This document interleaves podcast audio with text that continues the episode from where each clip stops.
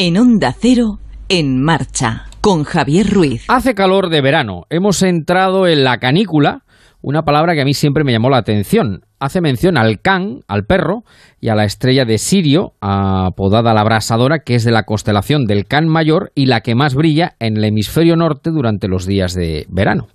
En el cielo, la verdad es que si lo miramos con detenimiento están escritas hasta las pautas de la Tierra.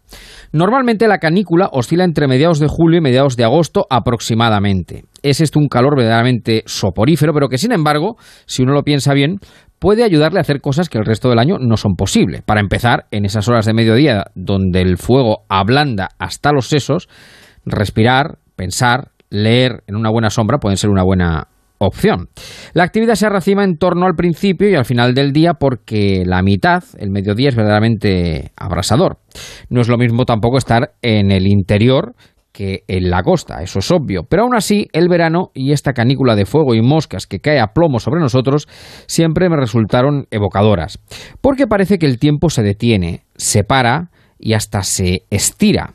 Las tardes de verano son lo más parecido a la eternidad sobre la Tierra y sin embargo, nos pasamos el resto de la vida, de nuestra vida, pidiendo tiempo. Se nos va el tiempo, no tengo tiempo, ya llegará otro tiempo. Y el tiempo, el tiempo está aquí. Va, viene, llega, explota y se queda a vivir contigo una tarde de verano. Mis grandes lecturas siempre fueron en tardes de verano, igual que mis grandes tardes de radio, aquellas en las que escuchaba cosas que a otras horas, en otros momentos, nadie tocaba o me explicaba. Vamos por la vida a velocidad de red social por minuto y así no hay forma. Un día tendremos que hablar de la fragmentación del pensamiento y cómo el tweet o el TikTok nos ha reventado la capacidad de atención y la paciencia, que es la base del conocimiento. Si Newton no hubiera sido paciente, es probable que la manzana no se hubiera caído sobre la cabeza. Se habría caído, desde luego, pero al suelo y sin más. Las tardes de verano son mágicas, ónticas, de paraíso recuperable y al alcance de la mano. Algo parecido es lo que vamos a intentar nosotros hacer hoy aquí, en marcha, de la mano de todos aquellos que estáis ahí, al otro lado de la radio, como dice Juan Diego. Un sábado de canícula para aprender y merendarse la vida como cuando eras chaval y apretabas el bocadillo para comerte hasta las migas.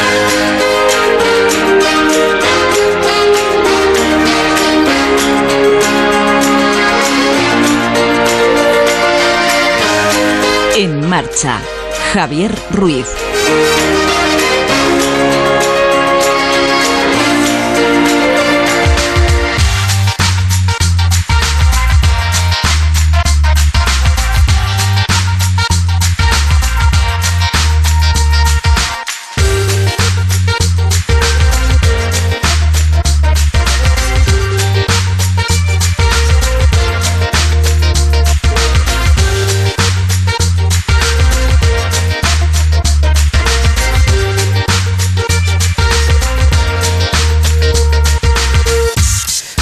Amigos? Muy buenas tardes, ¿cómo están? Bienvenidos cuando pasan 8 minutos de las 7, las 6 en Canarias de este sábado 17 de julio de 2021 con la chicharra a pleno pulmón, desgañitándose, como debe ser por otra parte, que por eso estamos en julio, y con dos horas por delante de radio, pues la verdad que creo que van a ser muy apasionantes, divertidas, entretenidas, de, de sábado, de fin de semana, para hacer otras cosas, para pensar otras cosas, para mirar la vida de otra manera, con otra óptica, con otra perspectiva, la de en marcha, la marchera, que es la que nos gusta a nosotros. Les recuerdo que hay varias vías de comunicación entre ustedes y nosotros. Eh, tenemos un Facebook que ya veo funcionando, un grupo de Facebook eh, en marcha con Javier Ruiz. Ya veo por aquí al fidelísimo Germán, a Merche, a Manuel, a Juan Raimundo. Eh, dice presente desde, desde, mi flamante nuevo móvil. Cuidado con los móviles que los carga el diablo. no, no, pero son muy útiles. Son muy útiles. Que ya la radio también se siente por el móvil. No se escucha ni se oye. Ya saben que este programa ni se oye ni se escucha. Este programa se siente. Manolo Vamos que pasa lista. En fin, todos los amigos marcheros eh, están en el Facebook. Hay un WhatsApp del programa. El 686-974-931. 686-974-931. Y hay un teléfono de participación directa que vamos a dar porque además en, este en esta primera hora Eh, vamos a hablar de cosas que hacer con los niños, y, entre padres e hijos, y, también nietos y abuelos, que el verano es mucho de nieto y abuelo. Y yo creo que, mm, además vamos a hablar con alguien que conoce bien de lo que, de lo que vamos a tratar, conoce bien todo el mundo de los niños y de la creatividad que los envuelve. Y si quieren ustedes participar para contarnos pues lo que hacen en verano con su nieto, con su hijo, eh, las actividades a las que los mandan o, les o juegan, pasan tiempo con ellos. Porque hemos hablado en las soleares eh, de que el tiempo va, llega, explota y se detiene. Y dice, no tengo tiempo, no tengo tiempo de estar con mis hijos, pues en verano es un tiempo para estar con los, hijos, por ejemplo. Bueno, pues si quieren intervenir de manera directa, 914262599. 914262599, que les atenderá mi compañera Eva García, estupenda, maravillosa, sensacional, eh, la sirena del verano en Onda Cero. Y eh, aquí juntos hasta las 9. Dos horas de radio, mañana 3 desde las 6 y hasta las 21 horas. 7 eh, y 11, 6 y 11. Mm, bueno, ya saben que en este programa también nos gusta mucho la música, pinchamos otras cosas que, bueno, no se suelen escuchar por, otro lado en otros, en otras, eh, en otras cadenas, pero bueno, es lo que toca. Hoy hace calor y estos días, pues de la mano del gallo, uno va recordando temas míticos, pues por ejemplo como este ochentero de la Escuela de Calor.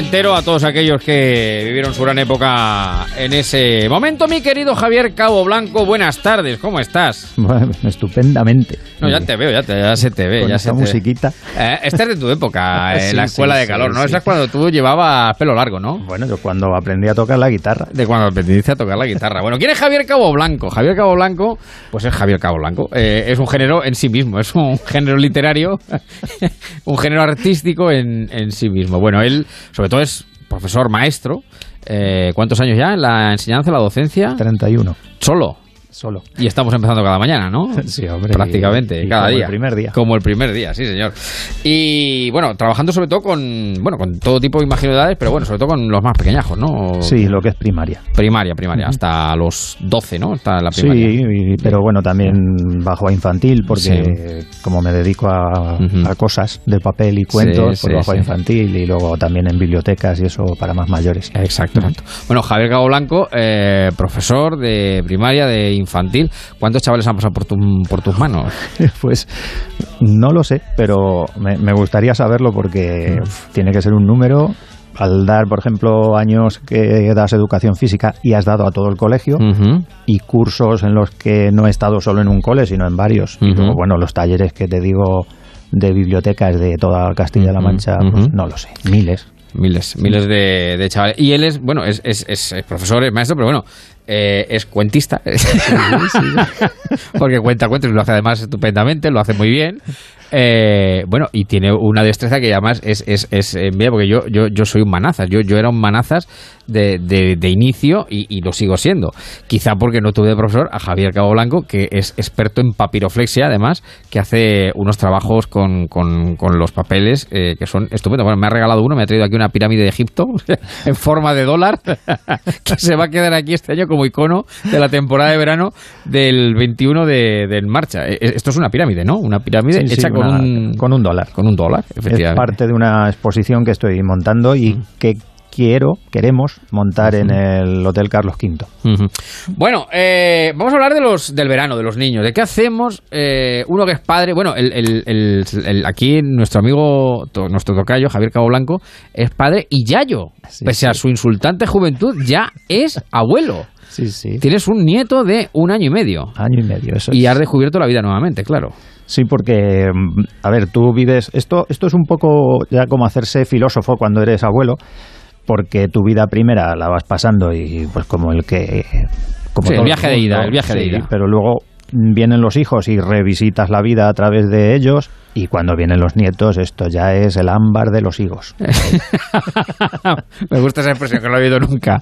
El ámbar de los higos. Bueno, pues el, el verano yo creo que es el gran tiempo, la gran estación del año. Yo tuve un profesor también que decía, dice, aprovechen el verano, un profesor además de, de creatividad en su momento, que nos impartió un taller de, pues de, de creatividad literaria y decía, aprovechen el verano que es la época donde hacen ustedes cosas eh, más, eh, menos habituales, menos habituales, eh, diferentes del resto del año, ¿no? Y yo creo que el verano es la gran época, la gran ocasión eh, para los chavales. Incluso eh, a algo que los padres eh, en un momento determinado mm, tenemos miedo co- co- como eh, que es una palabra maldita, que es el aburrimiento.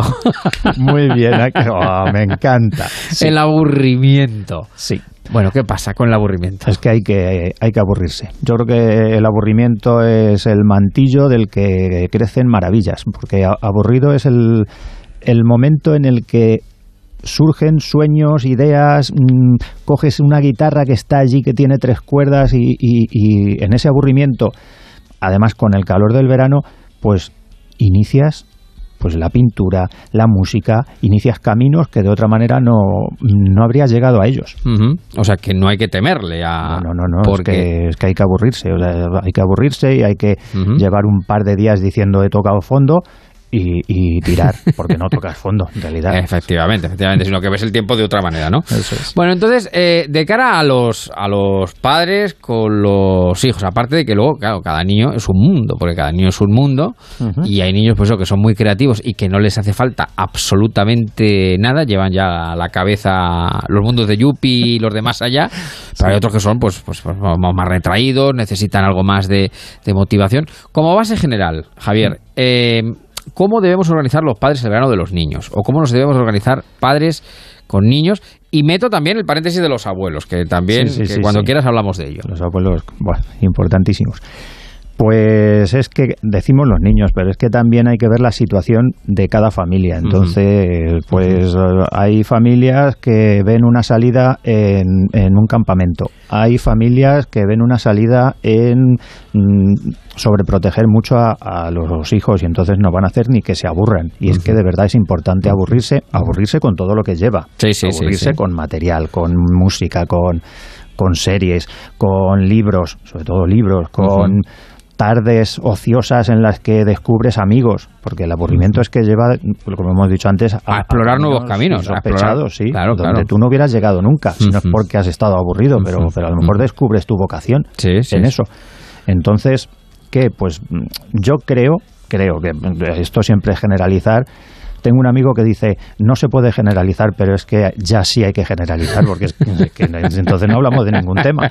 Hay que dejar a los críos mm, espacio y que se aburran y que no se aburran, o sea, que hagan, que hagan. Y, además, nosotros en Toledo, por ejemplo, pues yo soy de, cuando las plazas eran nuestras y ahora las plazas no son de nadie. Entonces, no sé, hay que que dejarles un poco libres, sí, un poco estar a la mira, pero, pero dejar que hagan y que sean ellos. Y planes con ellos, planes que se puedan hacer con, ah, ellos. Muchísimos. Por ejemplo. Muchísimos. Yo es que me he hecho un listado aquí de cosas que me gustaría hacer mm, si yo fuera crío y revisitar Sí. Como, como abuelo, te digo, como padre. Sí. Mira, cosas tan simples como hacer polos caseros polos. Es que, sí. Mm, polos de polos. De, polos de polos, o sea, lo que es una cubitera y qué te gusta o qué zumo. Y vamos a, vamos a experimentar y colocar un palillo, porque nosotros venimos, venimos de aquella época en la que los polos eran un palillo y encima pues un cubito de hielo que a las cuatro chupadas ya, ya era blanco, pero aquello era gloria bendita. claro que ahora tienes el triple chocolate turbo diésel y claro, pero bueno, cuando tienes sed o cuando te levantas de las siestas, si es que hay siestas, un, unos polos de estos que yo lo uno también con mm, acompañar a los padres, a las madres, a, por ejemplo, a la frutería a hacer estos zumos y unirlos con, pues, con los, polos caseros. cosas que se hacen en verano si tienes un espacio, porque claro, la gente que lo esté oyendo y tenga solamente un salón, una casa normal, dice, pero ¿dónde hago yo esto? Pero quien tenga un patio, quien tenga un sitio donde echar un plástico y resbalarse, tengo aquí puesto porque, porque es que es extraordinariamente eh, gustoso pintar un cuadro con los pies. Pintar. Sí, sí. Hacer, o sea, guarrear con las manos, pero ya con los pies no te digo nada. Andar descalzo, que es que es que desde hace unos años bueno, andar descalzo es como prácticamente imposible. Mm, que te llueva, por ejemplo, por la calle es, es como si se derritieran los niños. Hay que protegerlos ya a unos niveles, pero en verano se puede hacer todo eso y disfrutar del cuerpo, porque es que también es como, como que hemos separado los disfrutes del propio cuerpo, no andes descalzo, no te mojes, no. En verano puedes hacer todo eso, puedes saltarte los horarios, mm, tirarte la una pregunta, una pregunta de profesor, es que ahora que dices lo de saltarte los horarios, ¿es bueno, por ejemplo, eh, mm, poner a los chavales deberes? en verano o no? Hombre, yo soy yo soy de, mm, de no poner deberes soy de educar, yo esto antes en, en las reuniones de padres y madres lo, lo, explicaba así, es como educar por la puerta de atrás. Es, bueno, si al niño le gusta, vamos a poner los periódicos de fútbol, que lea, da lo mismo lo que sea, pero que lea periódicos de fútbol o yo qué sé, cualquier otra los cómics, por ejemplo, que los cómics, los tebeos, mm, hay muchísimas familias que, que, eso no lo consideran lectura, pero, pero, esto, esto es otro arte, o sea, está ya considerado además. Y todo lo que nos lleve a la lectura, que es que yo soy un fanático de, mm, de la lectura, porque la lectura, aparte ya eh, orientado al colegio, mm, ¿de qué manera se consigue erradicar la falta de ortografía leyendo. Sin duda, Eso es evidente. Es que no, hay otra manera. No hay un estudio de repetir 20 veces no sé qué palabra porque la has escrito mal. No. Cuando tú has leído y llevas años leyendo y has visto que verde es con V, es que verde es con V. O sea, es que no hay otra. Tú mismo ves que no. La lectura. La lectura es algo que tenemos que fomentar. Que, y en eso, que yo estoy muy de acuerdo contigo, eh, en eso, eh, mm, lo que le guste lo, importante es fomentar el hábito, es decir, no, no léete esto, léete el otro, lo que le guste que se lo lea, ¿no? Lo, que le guste, lo que le guste. Yo eh, visito muchísimas librerías, estoy comprando y me he encontrado muchísimas veces con esta imagen, esta escena de coges un libro y, el niño dice, mm, pues me gusta ese, que a lo mejor es la primera vez que lo ve, pero bueno, pues no, hombre, ese no, porque tú no tenías idea de ese y tal coge el libro, si no pasa nada. te gastas más en, unas cañas. Coge el libro, que lo manosee, que lo lee, perfecto. Tenemos las bibliotecas. Las bibliotecas, bueno, cuando un crío nace, llega a la familia y le hace el carné de, si es del Real Madrid, de lo que sea, viene aquí el tío primero, toma tu carné y tú... Pues un carné de biblioteca, que encima es gratis. Es el único sitio donde se pueden conseguir cosas gratis. Esto es curioso.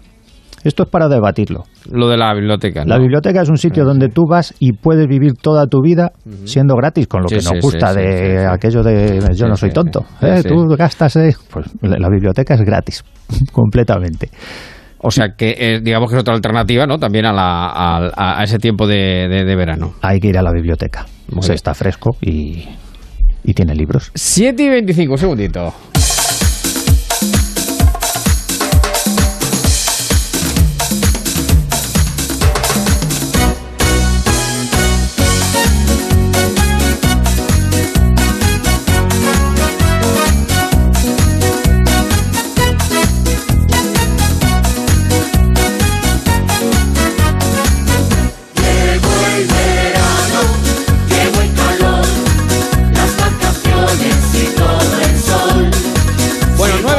Nueve 914262599 ¿Qué hace usted con su hijo en verano? ¿A dónde lo lleva? Eh, ¿Está más tiempo con él? ¿Le cuenta cuentos? Eh, o es usted abuelo y está con su nieto, porque yo creo que eh, en esa, el, ser abuelo, que lo decíamos antes, es una tercera dimensión. Tú, tú porque eres muy niñero, muy chiquero y además porque tú es tu trabajo. Pero hay personas que han descubierto, han redescubierto la, vida que decías tú al principio eh, a través de sus nietos. y, y yo escuché una teoría en su momento que dicen que los niños y los abuelos se llevan muy bien porque nacemos y morimos demandando amor. El hombre nace y muere demandando amor. En el resto va haciendo más cosas, ¿no? Haciendo cosas que se creen importantes, pero de chico tú buscas a alguien que te preste atención y de mayor tú vas buscando a alguien que te preste atención. Y curiosamente, uno y otro, digamos que se complementan muy bien, ¿no?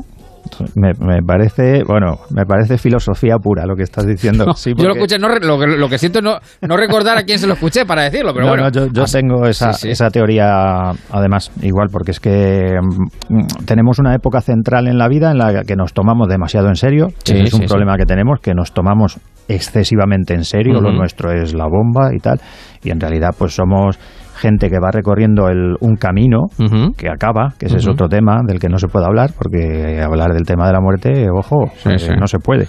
Y estamos en distintos lugares del camino. Entonces, los pequeños, porque ven el mundo por primera vez y están queriendo aprender, los abuelos, porque ya lo llevan visto, y a quién se lo van a explicar si a los centrales no se lo creen. A los que son padres bueno, me vas a hablar a mí de mi hijo. Pues sí, te voy a hablar porque soy abuelo. Entonces te he criado y, llevo, bueno, en nuestro caso, en mi caso, por ejemplo, ya que, que, llevo 30 años de maestro, hombre, algo sabremos. Sí, sí, sí, eh, ¿Hay riesgo de que los abuelos malcríen a los hijos, a los nietos, perdón, en, verano? Sí, sí, hay riesgo, pero además hay obligación, de que, porque te digo... Riesgo y obligación, las dos cosas, ¿no?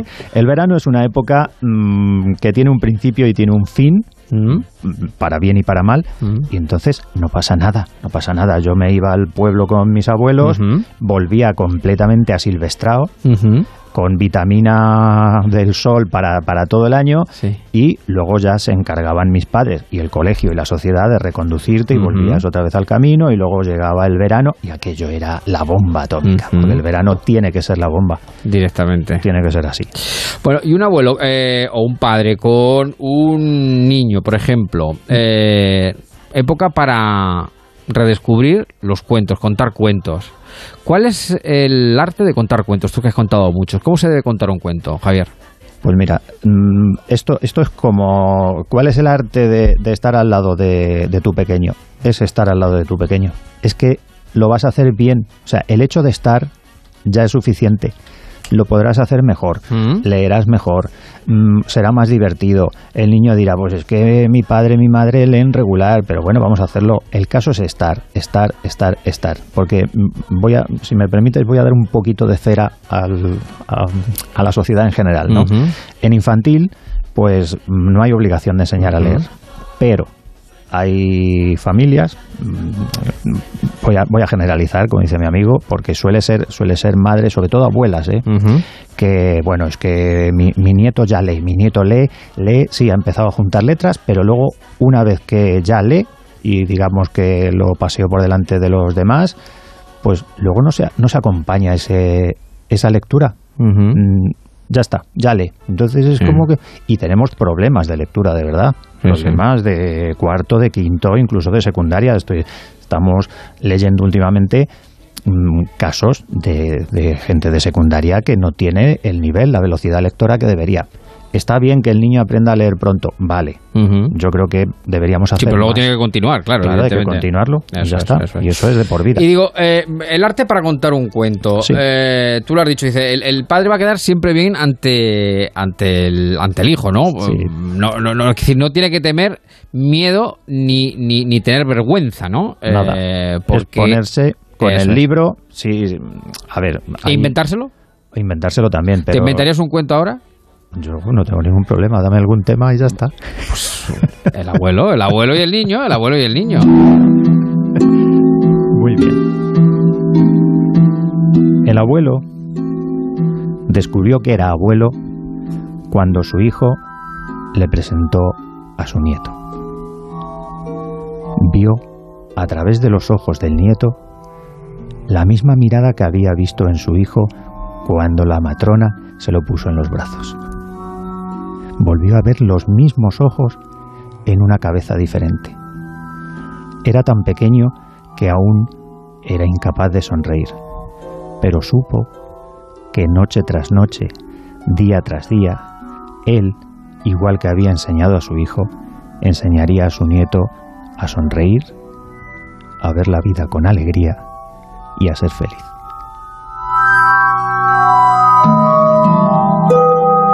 ¡Hala! Así, tal cual. Pero es que, es que me has pillado. Esto, esto no estaba pactado. Claro que no.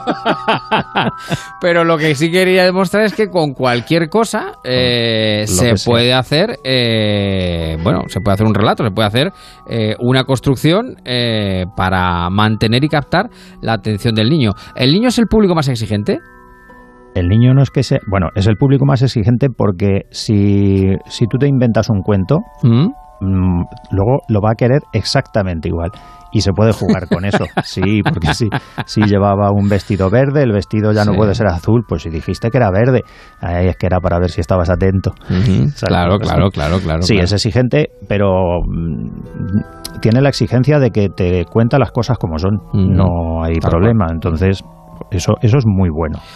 Bueno, y para ir rematando, eh, cosas que eso, que no se nos queda en el tintero, que traías un, un listado, ideas, ideas Buah. para, para hacer en verano. Pues vamos a ver. Pompas, patinar. Mm, Es un momento ideal para enseñar a ir en bicicleta. Mm. Paseos, porque tenemos unos críos mm, que decimos es que son muy cómodos. También los hacemos muy cómodos. Cojamos al crío y vayamos a, a darnos un paseo. No Sí. es todo cosa de colegio Sí, sí. o que lo hagan por nosotros. Luego, lo de las compras también es importante. El, el- que uno vea lo que come, lo que cuesta. Mm, Claro, el trabajo no te lo pueden ver, pero, pero el manejo del dinero, el manejo del reloj, todo eso que, que está como, como dejado solamente a la escuela, es algo que tenemos que, que hacer nosotros. Sí, sí. Observar las estrellas por la noche. Bueno, es una gozada. Eso, me es- parece, eso me parece que es una de las cosas que efectivamente se, se ha perdido por la ciudad, Sí. porque la ciudad eh, eh, lo, lo- lo dificulta mucho. Sin embargo, uno puede salirse a las afueras, ¿eh? que Sí, no, sí, no sí, pasa nada. Y eso sigue siendo una auténtica delicia. Ver el cielo en verano, que es cuando mejor, por otra parte, se puede observar. Es asombroso. Y llevarte una manta y, y decir, es que hemos hecho algo que parece prohibido. Es que parece prohibido. Te vas al valle, te tumbas en una manta o al campo donde estén tus abuelos y pasar un rato, no hace falta pasar la noche como hacíamos nosotros, pero, pero bueno. Sí, sí. Luego lo de, de cocinar también es muy importante, cocinar, meterte un poco y ser pinche de cocina, lo hemos visto durante la pandemia y durante el verano es una Las abuelas, las abuelas enseñan mucho a, cocinar a los nietos eh, en verano. ideal. Y, y, yo, yo personalmente vengo de unas de una época, unas familias que a lo mejor el cocinar era como que no te correspondía o no, nos corresponde todo a todos, porque estamos a lo mismo. Y bueno, pues hacer pompas de jabón, decorar una camiseta que a lo mejor ya no te vale o es nueva, no pasa nada, hacer una obra de teatro. Lo de viajar, es que todo lo centramos en viajar, viajar, viajar, pero es que tenemos viajes en libros, tenemos viajes en cuentos, tenemos viajes en, la misma ciudad. Aquí... Mm, los eh, vivimos en una, ciudad que es magia pura, es que podemos escoger a lo mejor un, museo por semana, tampoco hace falta más, y en un museo te vas a Santa Cruz y bueno, estás hablando de Toledo, estás hablando de Toledo, es lo que, claro, claro, sí, pero, pero, en cualquier ciudad, Madrid, en Sevilla, en Bilbao, sea, cualquier cuadro, cualquier estatua te cuenta algo o te lo imaginas, no pasa nada, te lo imaginas y, y viene a ser un cuento también. Más cosas, pues escribir una postal a un amigo, si ha sido el escribir, que también es, bueno, hablando de escribir, lo, de un diario de verano, hacer un diario de verano un poco, pero no como obligación, porque cuando te sientan en un sitio y tienes una hora que, no, vamos a hacer hoy lo divertido, a ver qué hemos hecho hoy, o lo gracioso, o, o lo escatológico, que también es muy, pues sí, todo eso, todo eso y más. Para todo eso y más da, da, da el, verano. Bueno, tengo un caso reciente además, eh, que igual lo traeré una tarde de, estos. Eh, un niño de 12 años de Villanueva a los Infantes, eh, que tiene publicado su primer libro en, círculo. Sí, sí, en círculo rojo, una editorial además. Quiero decir que tiene. Sí, sí, empezó. Además escribe bien. Es Arthur Pendragón y la corte de Camelot. En, bueno, bueno, bueno. en La Mancha es un, es un Harry Potter en La Mancha. Eh, y bueno, el, chico tiene una imaginación verdaderamente portentosa y todo empezó, pues eso, no sé si fue, no sé si fue en verano o Navidad. Aburrido, aburrido. Empezó a verse todo Harry Potter. y claro, enganchó por ahí, enganchó por ahí. De las películas pasó a los libros y de los libros pues eh, siguió leyendo, siguió viendo más cosas y, se metió de lleno eh, en la escritura y, tenemos un pero vamos con su libro publicado ¿eh? eh Arthur Pendragon y la guerra de Camelot que, es que es maravilloso con solo 12 añitos, con solo 12 añitos bueno y luego para terminar está la música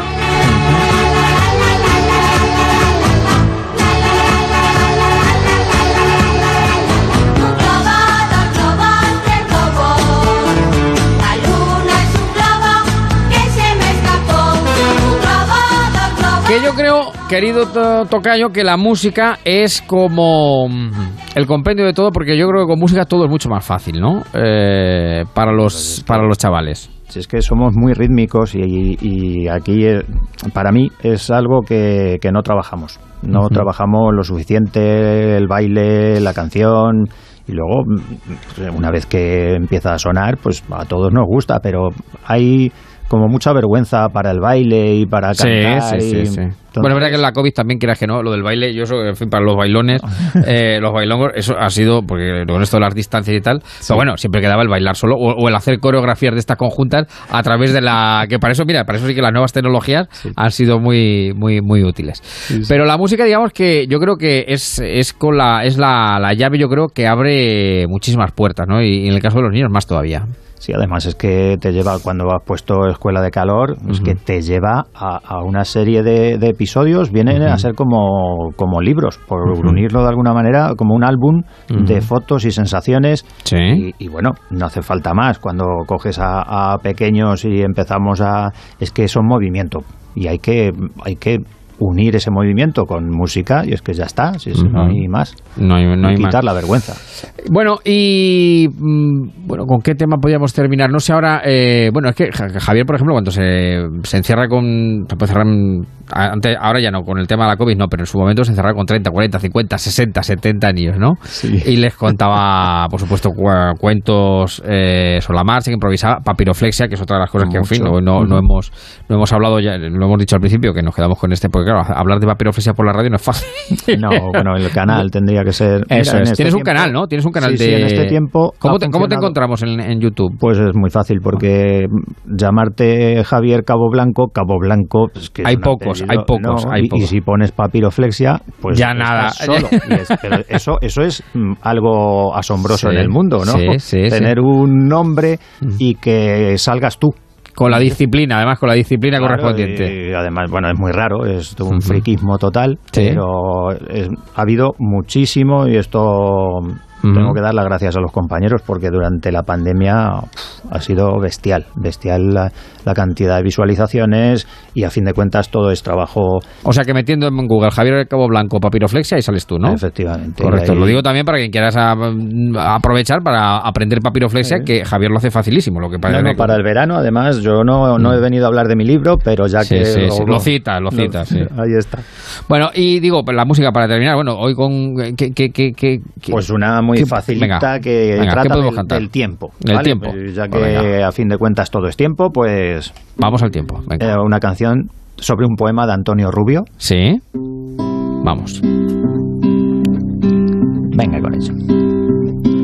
El cuento de los castaños dura muchos, muchos años. El cuento de los cipreses dura meses el cuento de la manzana dura toda la semana y el cuento de la judía un día, el de la mora una hora, el del guisante un instante y el de la granada nada. ¡Anda! ¡Míralo! ¡Qué maravilla! ¡Qué maravilla! Sí, señor. Y así se aprende uno rápidamente. Eh, pues el tiempo, luego, bueno, esto. Estoy no sé por qué ha salido esta canción, porque hay muchas, pero por ser cortita y luego sobre esto hay trabajos para para hacer con papiroflexia muy facilitos. Claro cosas buenas para hacer. Bueno, para quien quiera seguirte, eh, pues eso, Javier Cabo Blanco, Papiroflexia, pero bueno, también no sé si tienes colgados cuentos, canciones o... Sí, sí, ¿no? Todo, todo, matemáticas, pero, tienes eh, tu propia red o... No, en el canal. Y además, es canal de YouTube, ¿no? Sí, canal si pones mm. esto y colocas, yo qué sé, me interesa hacer un dragón, sí, sí. pues dragón y aparece el dragón o animaciones a la lectura, que hay pues, muchas. Sí, sí. Es muy importante ¿eh? lo de animar a la lectura. Yo creo que eso es lo que nos tiene que dar. Porque no sé si está de acuerdo conmigo, ya con eso eh, terminamos. Eh, redes está muy bien, las redes está muy bien. Mira, a ti te permite tener tu canal y llegar a muchísimas personas. Eh, pero no sé si coincides conmigo lo que yo decía en las Soleares, que los TikTok y los Twitter, que están bien también y que tienen su funcionalidad, pero nos están fragmentando la cabeza. Yo tengo esa teoría que nos están fragmentando el cerebro y la capacidad de atención. Es decir, ahora leer un libro, ahora leer un libro es complicado, ¿eh? No, no, no, es, no es tarea fácil. Mira, me alegra. Es que estás tocando unos temas. es, central todo lo que estás tocando. Mm, la atención en el cole y la flexibilidad mm. de chavales. O sea, la flexibilidad y la forma física, eso se ha perdido. Desde que yo empecé a ser maestro, mm. ahora el retroceso, bueno, esto lo puedo debatir delante de, quien sea por datos, porque, porque son 30 años y, y, es que se ha ido. O sea, la capacidad de atención no somos capaces de leer una página, vamos. No, no, digo sobre todo los chavales. Bueno, es que si hablamos ya de lectura, la mm. comprensión lectora, ahí hemos fastidiado. Es verdad que, son casos, pero, pero es muy, muy general. ¿eh? Entonces, pues está bien. Pues propósito de verano, ¿te parece? El pacto del sábado 17 de julio de 2021 aquí en En Marcha en Onda Cero para padres, para eh, abuelos y para nietos que igual algún nieto escuchando la radio que yo, pues decía yo, yo, me acuerdo yo me, me, recuerdo con 12 13 años y menos incluso escuchando la radio que nos esté, que nos esté sintiendo leer intentar leer lo que sea, lo que sea, lo que caiga en sus manos, lo que guste, lo que guste, un cómic, eh, bueno, una página el mayor y una página el pequeño. Correcto. Eso mola mucho. Una lectura compartida. Eso es para luego comentar, para luego comentar, para luego comentar, sí señor. Yo creo que sería un buen compromiso. Querido Cabo Blanco, un placer tenerte aquí en, marcha en Onda Cero, otro otro nuevo fichaje para para este programa para los marcheros que lo sigan aquellos que tengan niños, ya digo, ya digo que es una delicia y si se meten en su canal lo van a, lo van a comprobar y feliz verano, te deseo pues por supuesto lo mejor. Muchas, muchas gracias a vosotros porque me, esto es una ventana, vamos. Estupenda, claro es lo que queremos. Gracias querido Javier Cabo Blanco. Son y 44 las 7, seguimos en marcha.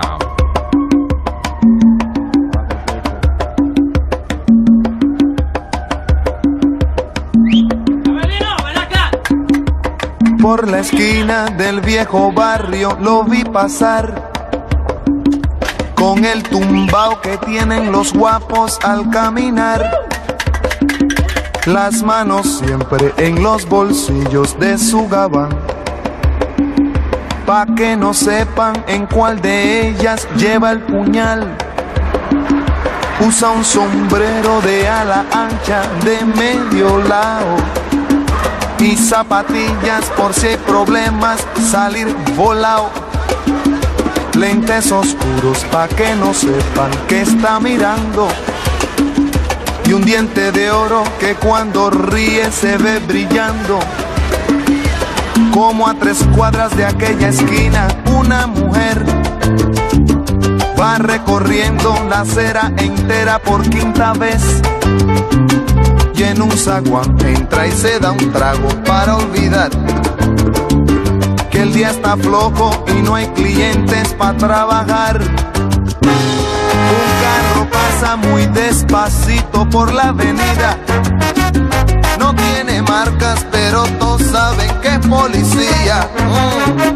Pedro Navaja, las manos siempre dentro del gabán mira y sonríe y el diente de oro vuelve a brillar. Mientras camina pasa la vista de esquina a esquina. No se ve un alma, está desierta toda la avenida. Cuando de pronto esa mujer sale del zaguán y Pedro Navaja aprieta un puño dentro del gabán mira pa' un lado, mira pa' el otro y no ve a nadie. Ya la carrera, pero sin ruido, cruza la calle. Y mientras tanto en la otra acera va esa mujer. Refunfuñando, pues no hizo pesos con qué comer. Mientras camina del viejo abrigo, saca un revólver esa mujer iba a guardarlo en su cartera pa' que no estorbe. Un 38 Smith Wesson del especial que carga encima pa' que la libre de todo mal. Y Pedro Navaja, puñal en mano, le fue pa' encima.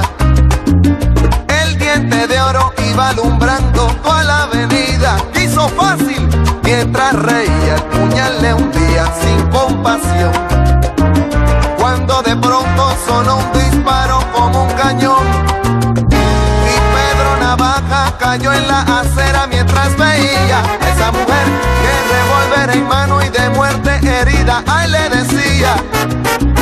Yo que pensaba, hoy no es mi día, estoy sala.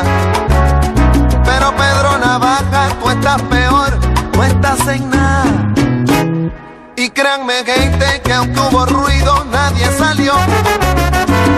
No hubo curiosos, no hubo preguntas, nadie lloró. Solo un borracho con los dos muertos se tropezó. Cogió el revólver, el puñal, los pesos y se marchó. Y tropezando se fue cantando desafinado. El coro que aquí les traje y da el mensaje de mi canción. La vida te da sorpresa, sorpresa te da la vida, ay Dios.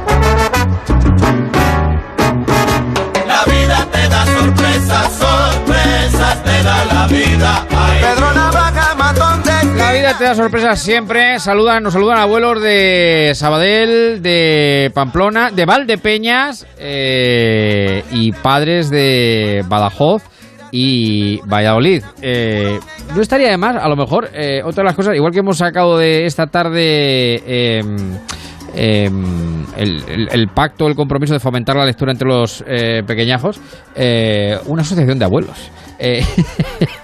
un un compartir eh, experiencias de, de, los abuelos, que yo creo que es una, yo creo que es un regalo de la vida para los que llegan, para los que consiguen eh, ser eh, abuelos, eh, yo creo que es de verdad uno de los auténticos regalos que tiene, que tiene la vida. Así que no, está, no está de más. Bueno, son y 49 las 7, la vida te da sorpresa, sorpresa da la vida. El Pedro Navajas, el otro día hablamos de la navaja de Ocan, a cuenta de, de Pedro y su navaja de la crisis ministerial. Y hoy que estábamos hablando de poner música en la radio, que normalmente ya no está eh, no se suele escuchar pues este temazo, que también uno escuchaba las tardes de, verano con José Ramón Pardo, cuando hacía la tarde, madre mía, no, hemos, no hemos pasado, no hemos escuchado horas de, radio y hemos leído los grandes novelones son, son para el verano. Bueno, van a permitir que faltan 10 minutos para las 8 y le voy a hablar de un proyecto que es verdaderamente apasionante, sensacional. En este año jacobeo, justo dentro de una semana, 25 de julio, Santiago Apóstol será domingo. Este año, por la excepcionalidad de la pandemia, además es son dos años jacobeos. Pues ha nacido eh, un proyecto que pretende unir dos enclaves aparentemente distantes, diferentes, pero que sin embargo tienen bastante en común porque los une la historia, la Orden de Santiago precisamente. Les voy a hablar de Uclés, un municipio que se encuentra en la provincia de Cuenca, de su monasterio, que si no lo conocen es uno de los más bellos que tiene España, y del proyecto eh, Vía Láctea de la Fundación Fernando Núñez. Y lo hacemos con eh, su director, con eh, quien mejor conoce todo este proyecto que la próxima semana más comenzará a andar, que es David Pérez. ¿Qué tal, David? Muy buenas tardes. Hola, buenas tardes, Javier. ¿Cómo estás? Encantado de saludarte. ¿Cómo estás tú?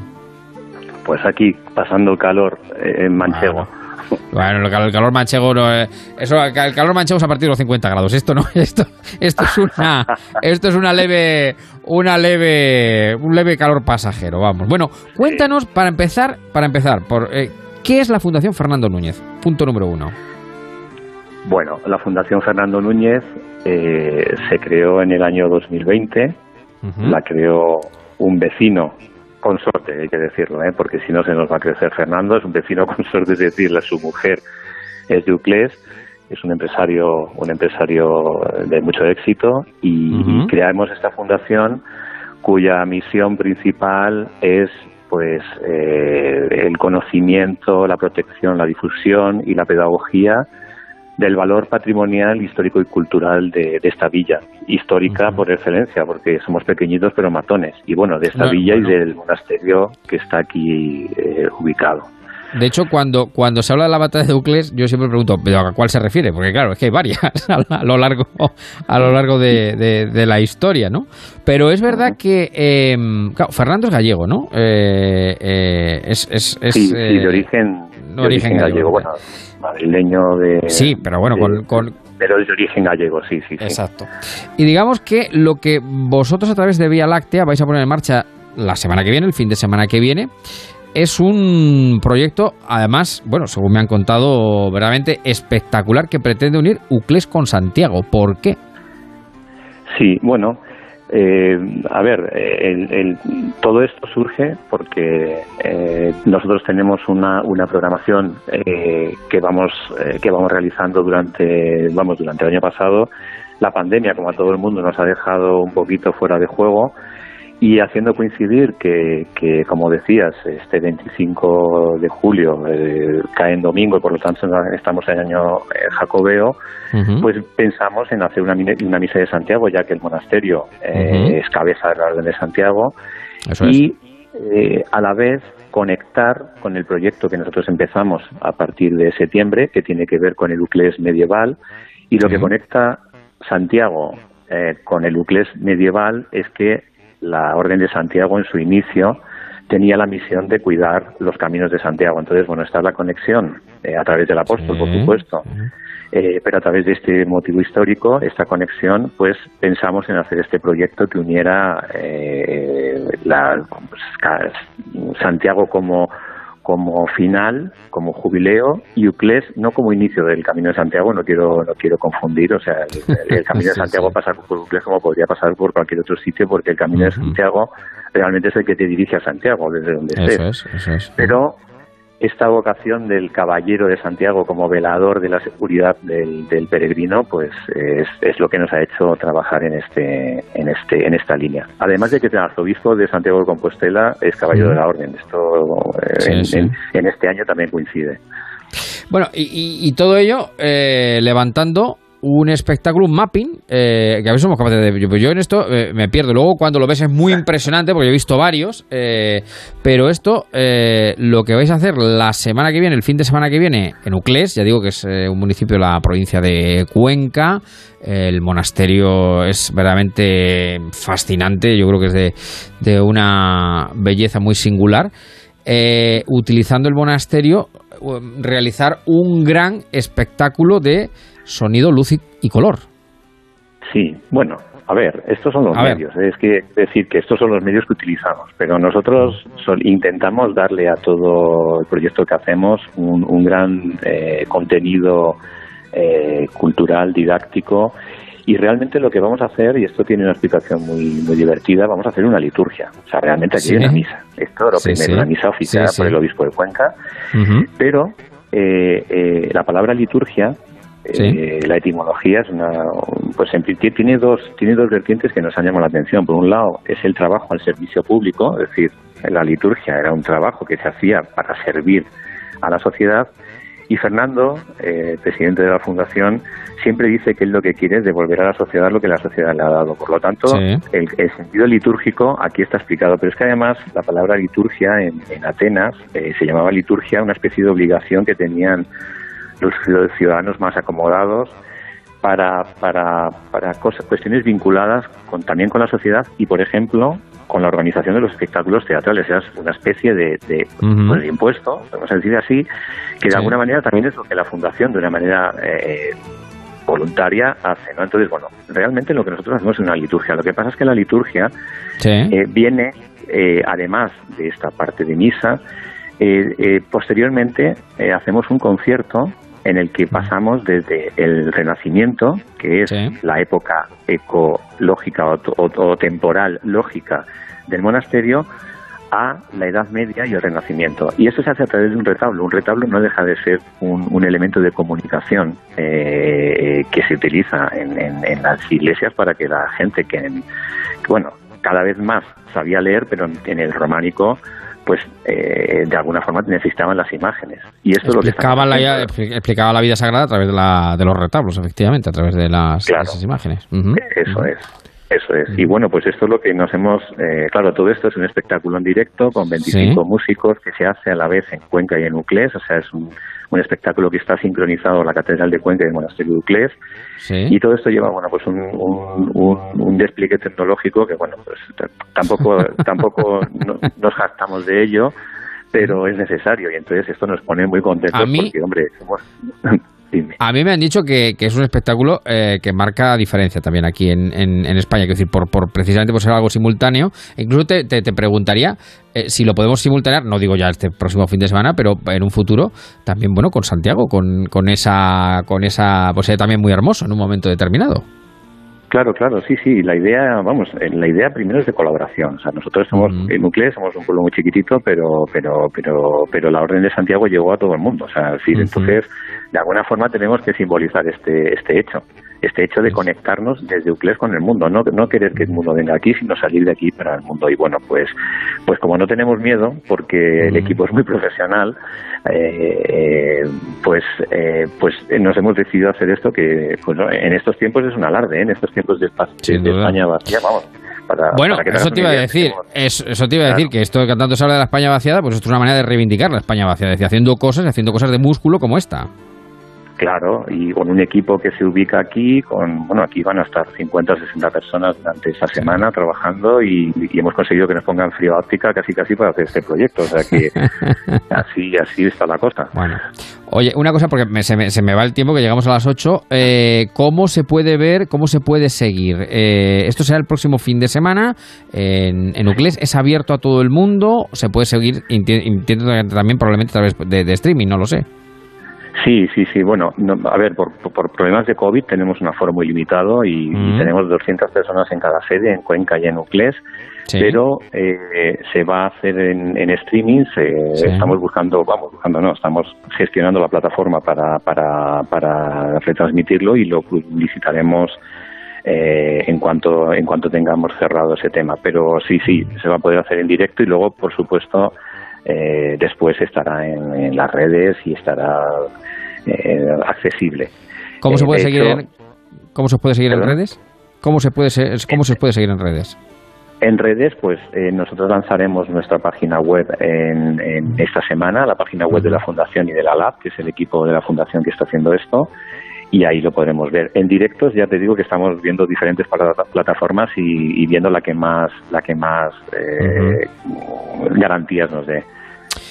Pues eh, lo tengo que dejar aquí porque me llegan las, las 8 y no obstante para el fin de semana que viene, sea fin el, todo la almendra jacobea, pues es una buena opción desde luego eh, estar en Uclés, estar en Cuenca o estar en Uclés y Cuenca a través de, eh, de la Fundación Fernando Núñez. Te mando un abrazo muy grande, David, un saludo enorme. Gracias por estar en marcha. Muchas gracias. Muchas gracias. Un abrazo enorme. Son las 8, las 7 en Canarias. Gracias, Javier. Noticias en Onda Cero. Buenas tardes. El presidente del Gobierno, Pedro Sánchez, pone las luces largas, se propone agotar la legislatura y centrarse en los asuntos que importan a los ciudadanos. Hoy el presidente, en un acto del partido en Sevilla, junto al líder de los socialistas andaluces, Juan Espadas, ha eludido la sentencia del Constitucional sobre el asunto del estado de alarma y ha confirmado que el Gobierno hasta el 2023 se va a centrar en la recuperación del país. Esta es la oposición que tenemos. Pero mirad, os digo una cosa. Allá ellos con su confrontación y crispación, nosotros a lo importante, a lo que quieren los españoles, la vacunación, la recuperación y la modernización del país para superar esta pandemia. Eso es lo que vamos a hacer hasta el año 2023.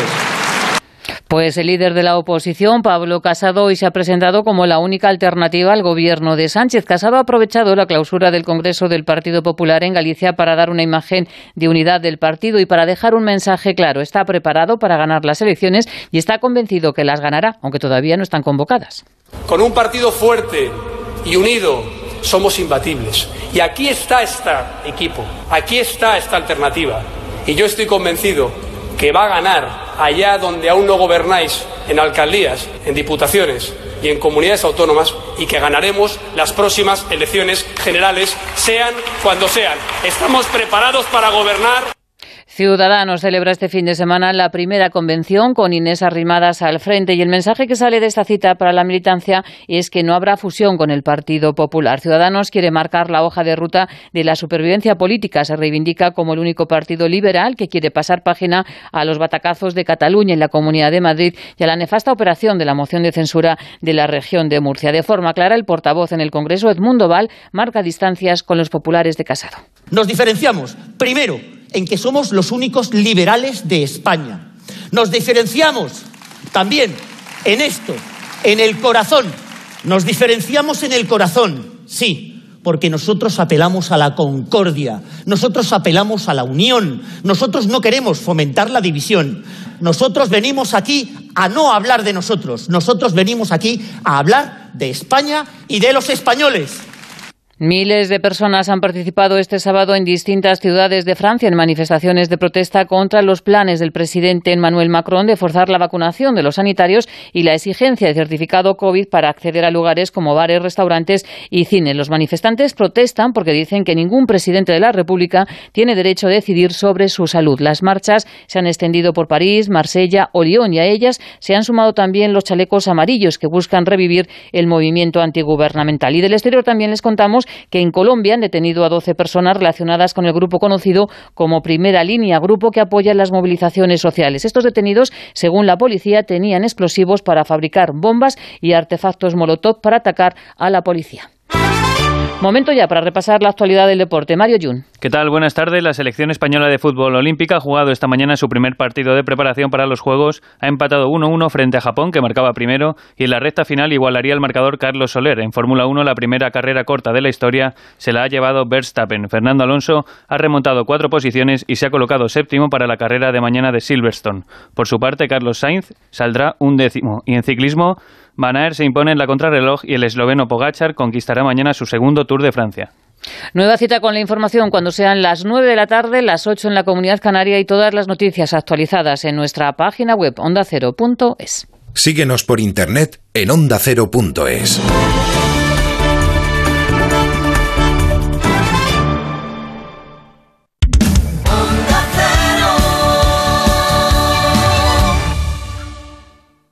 Ponte en marcha con Onda Cero y Javier Ruiz. A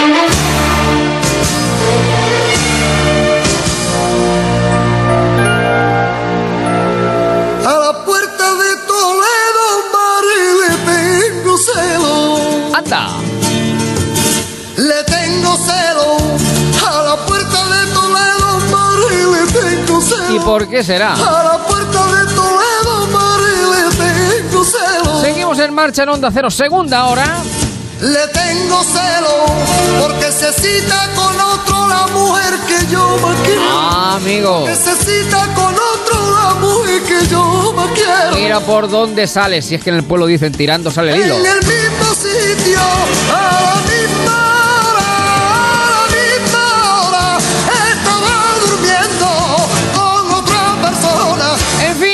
que tiempo de sexología aquí en Marcha en Onda Cero, tiempo de María Ángel Esteban. ¿Qué tal? Muy buenas tardes, ¿cómo estás, querida amiga? ¿Cómo va todo? Buena- buenas tardes, Javier.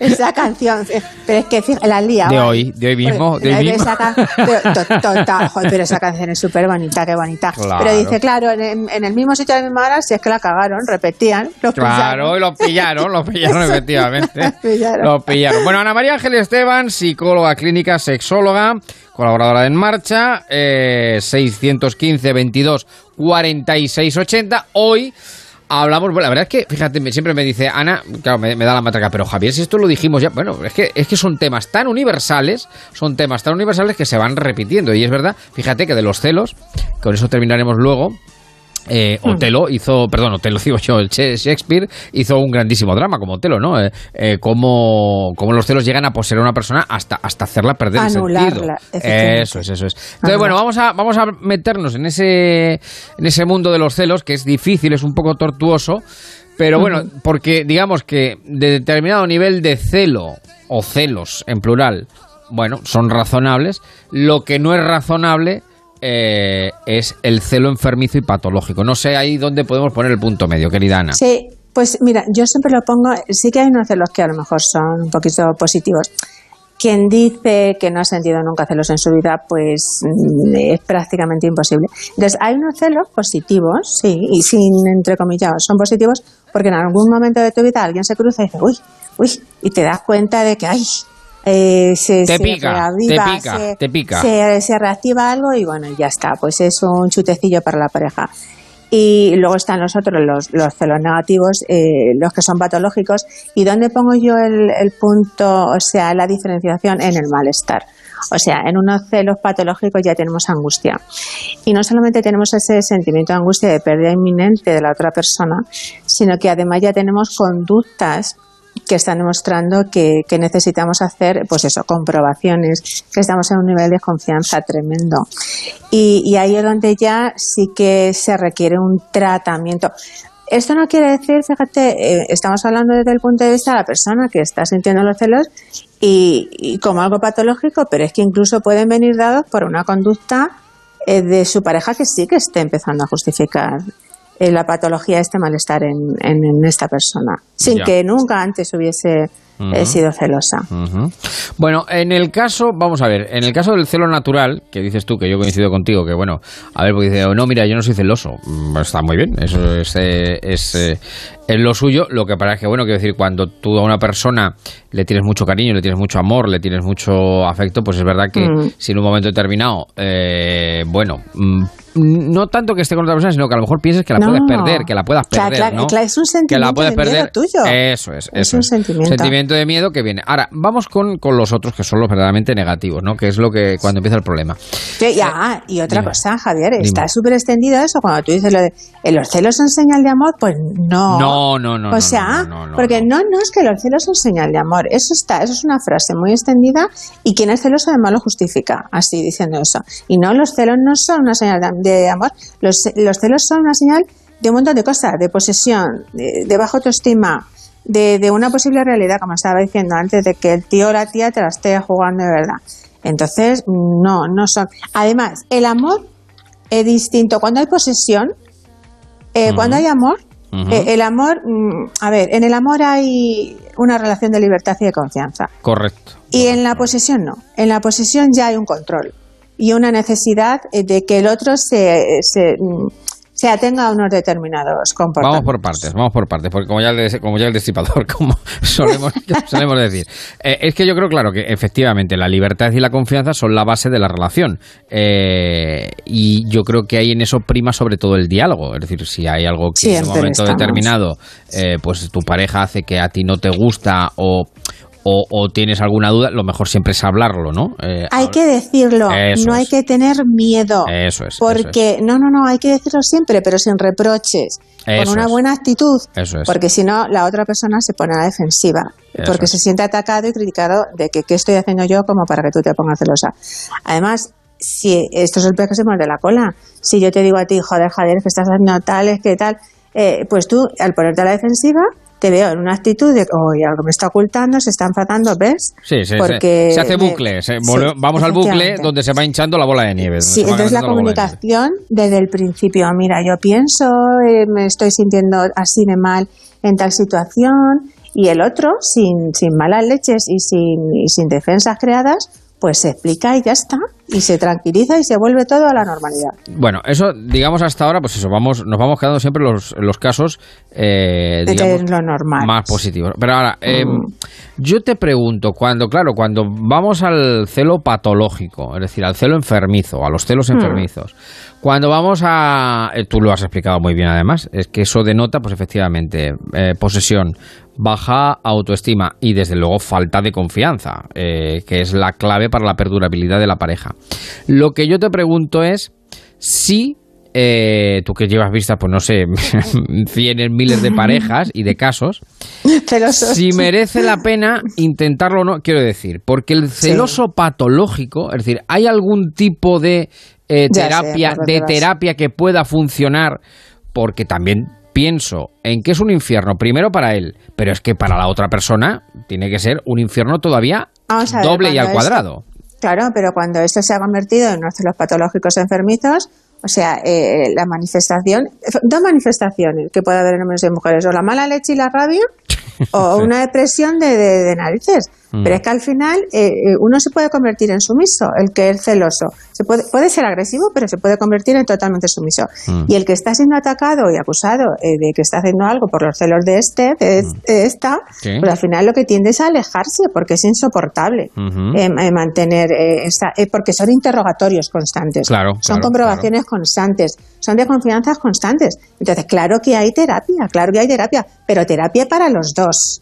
Para los dos. O sea, para los dos. Eso es importantísimo. Mira, cuando se ha creado una, una situación de, de celos y de desconfianza, independientemente de que puede que haya eh, una patología eh, psicológica, un trastorno de personalidad, o sea, algo patológico, unos celos patológicos, patológicos, dictados por un trastorno de personalidad.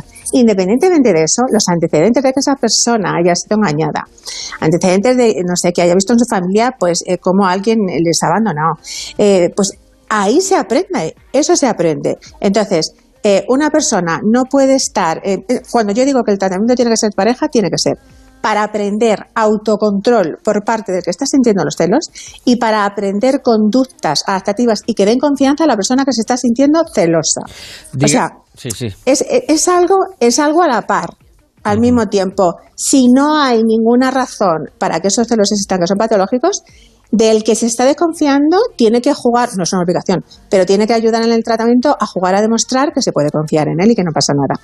Y por parte de quien está desconfiando, se tiene que aprender a generar autocontrol y a relativizar y a reinterpretar las señales que yo estoy viendo a, mi bola. O sea, que yo estoy hmm. viendo, ¿ves? Esto porque me los está poniendo. Y no, entonces, es complicado, ¿eh? Es complicado. Ya, ya, ya, ya. Pero Es una cosa de dos. Es una cosa de dos, pero en cualquier caso, ese trabajo común, es decir, de los dos, esa terapia que incluye a los dos, digamos que el objetivo final pasa, por lo que la semana pasada, hablando de otra cosa, también citábamos, por reconstruir la confianza, claro. Es decir, un trabajo eh, de reconstrucción de la confianza, porque sin confianza, lo dijimos la semana pasada, es que no hay nada. No, pero es un poco distinto porque en una infidelidad que, que está demostrada, eh, la, la desconfianza está rota, se ha perdido. En los celos, es algo que, que está en tu sentimiento, en tu cabeza, en tu posibilidad. sí, que no es real, que, tú te montas la película, que tú te montas la película. efectivamente, que puede tener unas pizcas de base en, en, algún comportamiento de tu pareja y puede que no. Entonces, aquí es un poco distinto y es un trabajo eh, bastante eh, en lo individual, pero la pareja es importantísimo que, que colabore, porque si no, no porque si, porque si no va a haber... Y además, es que la pareja también tiene que saber cuáles son las pautas para la persona celosa. Tiene que saber qué es lo que el psicólogo le dice para comprobar si lo está llevando a cabo o no. Bueno, pues esos son los celos.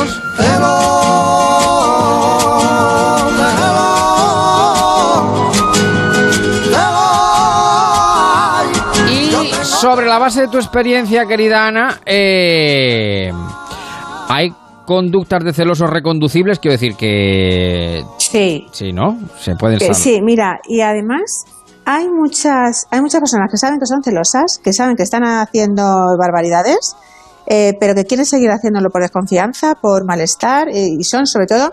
Es que es una obsesión, en el fondo es una obsesión. Pues a mí me gustaría decir alguna conducta para que esos que están dudando si son celosos o no, se den cuenta de que son muy celosos o de que esto que me está haciendo mi pareja, que me lo relativice, me dice, no, yo no soy celoso, que tú haces esto. Bueno, rica o rico, eres celoso.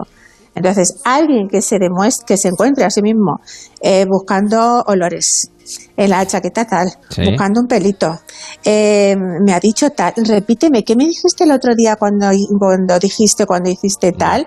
Empieza a hacer comparaciones, eh, porque tú cuando estás con tal piensas tal y cuando estás conmigo, ¿qué sientes?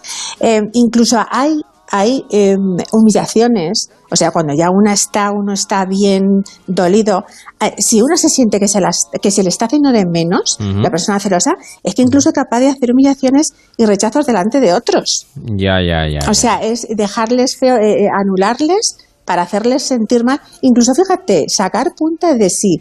A ver si en esa situación alguna de estas personas que está aquí pone alguna cara y es con esta persona con quien a lo mejor. Si es que se puede hilar. El, problema, claro, para trabajar con el celoso, claro, tienes que eh, meterte eh, en su realidad, en su realidad, y que no, es, que no es la verdadera. Quiero decir, que es una ficticia, es una película que él se monta. Entonces, es el desmontaje de la película, ¿no?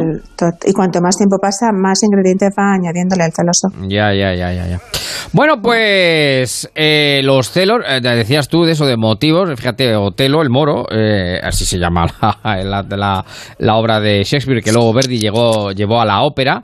Eh, al fin y al cabo termina una tragedia, termina con el asesinato de Desdémona, de su, eh, hmm. además la fiel Desdémona, al cual eh, Yago, su capitán, bueno, su, digamos que quería, que le tenía envidia a Otelo, le hace a través de un pañuelo eh, ver que Desdemona le es infiel eh, y finalmente Otelo, devorado por los celos, termina matando a, Desdemona que no había, eh, que no había cometido ni infidelidad alguna. Era la envidia de Yago hacia Otelo la que provocó todo el drama, toda la tragedia. La envidia, la envidia, la envidia son celos, envidias en mayúscula. Fíjate, ahora los, jóvenes con otros nombres, ahora los, los jóvenes se está viendo muchísimo eh, eh, tienen unos sentimientos de posesión, de posesión hacia la pareja increíble. Y se están manifestando con conductas agresivas y, con actitudes violentas, así. O sea, pero, pero, eh, y eso está ocurriendo ahora. Y en la pandemia, que se ha tenido tan poco control sobre la pareja con la que no se ha convivido, se han incrementado estas conductas y estas actitudes. Pues la verdad es que tremendo, ¿eh? Lo de los celos. ¡Un dramón! Otelo. Con ello vamos a terminar. Y recordando que siempre la base de todo es la confianza y el diálogo. Y que vayamos hacia adelante, nunca hacia atrás, por lo que decía Ana, Mm. de esos roles que se están reproduciendo efectivamente entre jóvenes, eh, de tú eres mía y se acabó. No, San se acabó nada. Aquí, eh, como dices, si se está uno en una relación es por cuestión de voluntad y de Claro. confianza y O libertad. sea, O sea, para que ganar, sumar sí. y estar mejor que sola. No puede estar amargado, vamos a ver. Bueno, querida Ana, eh, en fin, yo, yo sería celoso de, pero claro, es que no tengo motivo porque tú siempre todos los sábados estás aquí en, en marcha, pero vamos, es que el mundo te quiere, te adora, te aplaude, como después de una función operística como esta con la que termino hoy, ya te llevaré un día a la ópera, eh, a ver si te conquisto de manera definitiva. Te mando muchos besos, Ana, un abrazo enorme, cuídate. Un abrazo, Otelo, y llegamos al lobby en marcha.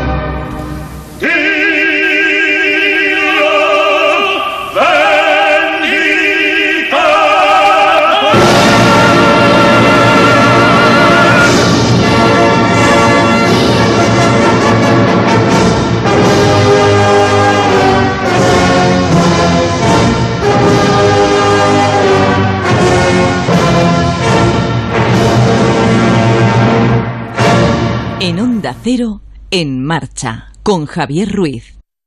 En el otro lado del mundo, en nuestro país, en nuestra ciudad, todos los días están pasando cosas. Las noticias, las declaraciones, los hechos y los sucesos no descansan. Por eso, si los sábados y domingos también te gusta estar bien informado, escucha Noticias Fin de Semana. Juan Diego Guerrero te cuenta la actualidad de una forma ecuánime, clara, directa y equilibrada. Para estar siempre bien informado, Noticias Fin de Semana con Juan Diego Guerrero. Sábados y domingos a las 7 de la mañana y a las 2 de la tarde.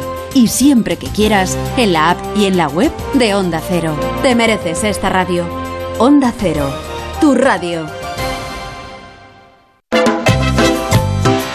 Ponte en marcha con Onda Cero y Javier Ruiz. Y todos los marcheros en el Facebook y todos los eh, amigos oyentes que también tienen el WhatsApp, el 686974931.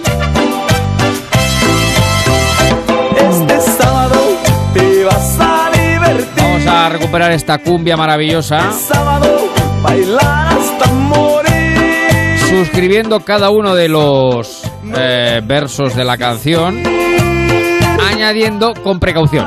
Donde yo voy a ir. Porque no hay que perder la precaución, ¿eh? Que hay cifras por ahí que todavía son peligrosas y no podemos perder perspectiva que estamos mejor que antes, pero todavía no hemos derrotado, aunque ya hemos derrotado 500 veces la pandemia, pero habrá que derrotar, derrotarla 501. Este sábado vamos. Es mi sábado.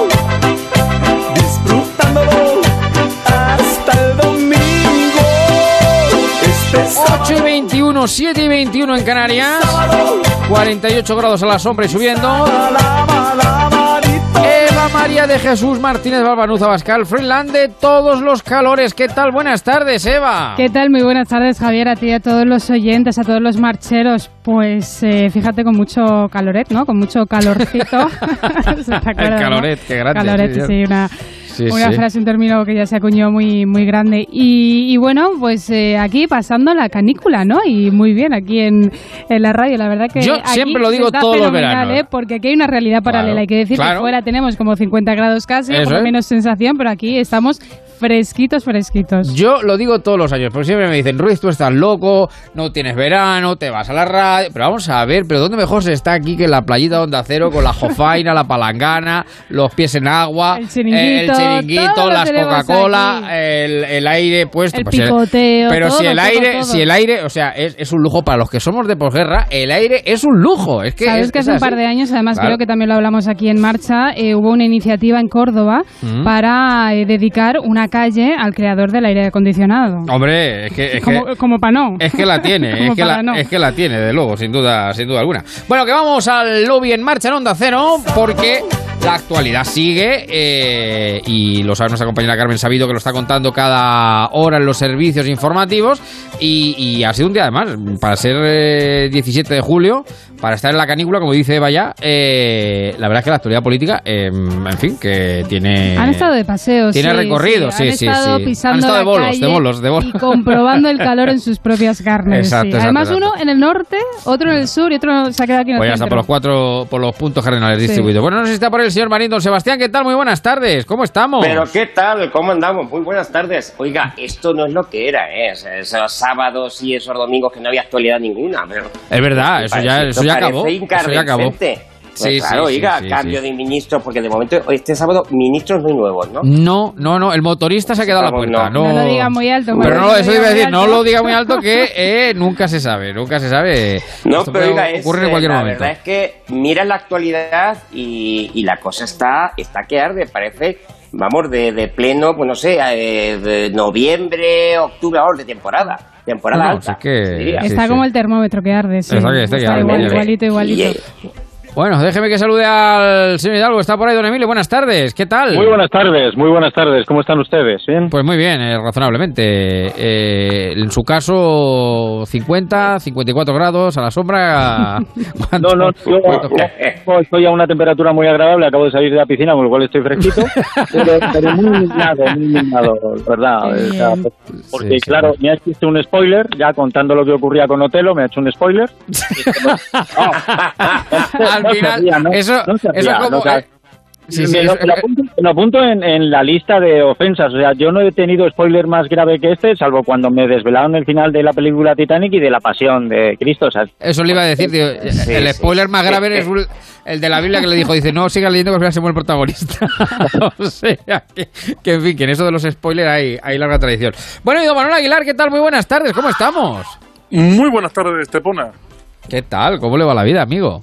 Pues mire usted, la mar de bien. Yo la verdad es que estamos a 25 grados, acabo de salir de la piscina, pero me he bañado por bañarme. Porque estamos a 25 grados. Sí, sí. Porque es lo que toca, ¿no? no verdad, Me parece que del equipo de los 5, 3 acabamos de salir del agua. Parece Bueno, eso, de verdad... el- el- Son el- mayoría, el- a ver. el- el- la radio en remojo, está la radio en remojo. La radio en remojo, don Javier sí, tiene sí. los pies en la jofaina, con lo cual, Eh, eh, yo ya sé, se va la que lo está sufriendo. falta Eva, Yo- que los pies. Efectivamente, yo todo el verano. Asfalto puro. Así es, así Oiga, es. Bueno, eso sí, estoy tremendamente Diga. decepcionado porque estoy esperando una llamada de Sánchez, lo que sé, pues que el nombre por lo menos abanderado y Z. Pero, Oiga, por cierto, los Juegos Olímpicos empiezan el viernes, o sea que no lo descarte todavía. Los Juegos Olímpicos empiezan el viernes. Además, lo vamos a contar aquí en Onda Cero, que vamos a hacer seguimiento especial, naturalmente, a- a- al acontecimiento olímpico. Por cierto, ya ha salido el primer COVID, ¿eh? Ha salido el primer, el primer Sí, positivo. sí, pero salido el todavía no se sabe de qué país. Se sabe que no es Japón. Ha dicho. Esa- exacto, exacto. Ha dicho la organización que es extranjero, con lo cual quiere decir. Estamos que en no- la, estamos en la lotería, Ruiz. que no es de Japón, exactamente. pero, pero bueno, en fin, eso eh, ya te quita, digamos, te quita un... Pero no sabemos, no, no han especificado nada más. Que se ha hablado que- mucho de Bueno, una las cosa camas. distinta. Han visto, ¿no? Las camas que han puesto... eh, Para que no haya sexo. eh, Claro, las Para que camas no de sexo. cartón, de cartón, que además también son biodegradables Pues y demás, y para que no haya... fatal, Y además solo apoya, o sea, solo Pero- aguantan el peso de una Pero- persona, cada caja o cama de No, cartón. Eva, Eva, ibas muy bien. Ibas, ibas muy bien porque, claro, para que no haya sexo solo apoya. Es verdad, es verdad. Es verdad. Oiga, yo creo Que son, son olimpiadas, no Es, sexolimpiadas. del equipo de este programa, a lo mejor Eva. esas cajas eh, soportaban la de Eva únicamente. Eva, perdona, pero el Ni la de concepto- uno.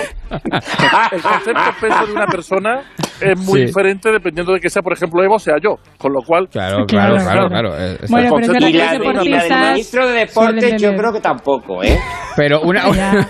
una, una, pregunta que me, me quedó con la duda. Eh, ¿Una cama verde eh, o de cartón? De cartón, de Pero como cartón. los de cartones de la... Bueno, de Pero la- verde los también. los que- Sí, de, de pero, los que cartón. duermen, pero los que A duermen ahí en los A bancos, mí ¿no? las camas me de parecen, de me parecen muy chic, me parecen muy pro y la verdad que tienen me un parece, diseño vamos. bonito e interesante, Pero, pero, a son de cartón, tal cual. Pero digo una caja de ca- cartón de pero cama, eso es lo que hacen los, los, los no, transeúntes. caja lo digo yo porque parece una caja al final es Pero una a cama, pero que es de sobre cartón. la cama de cartón está el colchón o el colchón Hombre, también. claro, sí, sí, sí, sí. es el somier. El somier, el somier es de la estructura Claro, hay es el de cartón.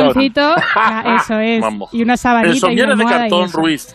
Y cuando Sí. friegues con mucha agua, empiece ese cartón a chupar agua, va el somier, va el colchón y va la neta a tomar por saco.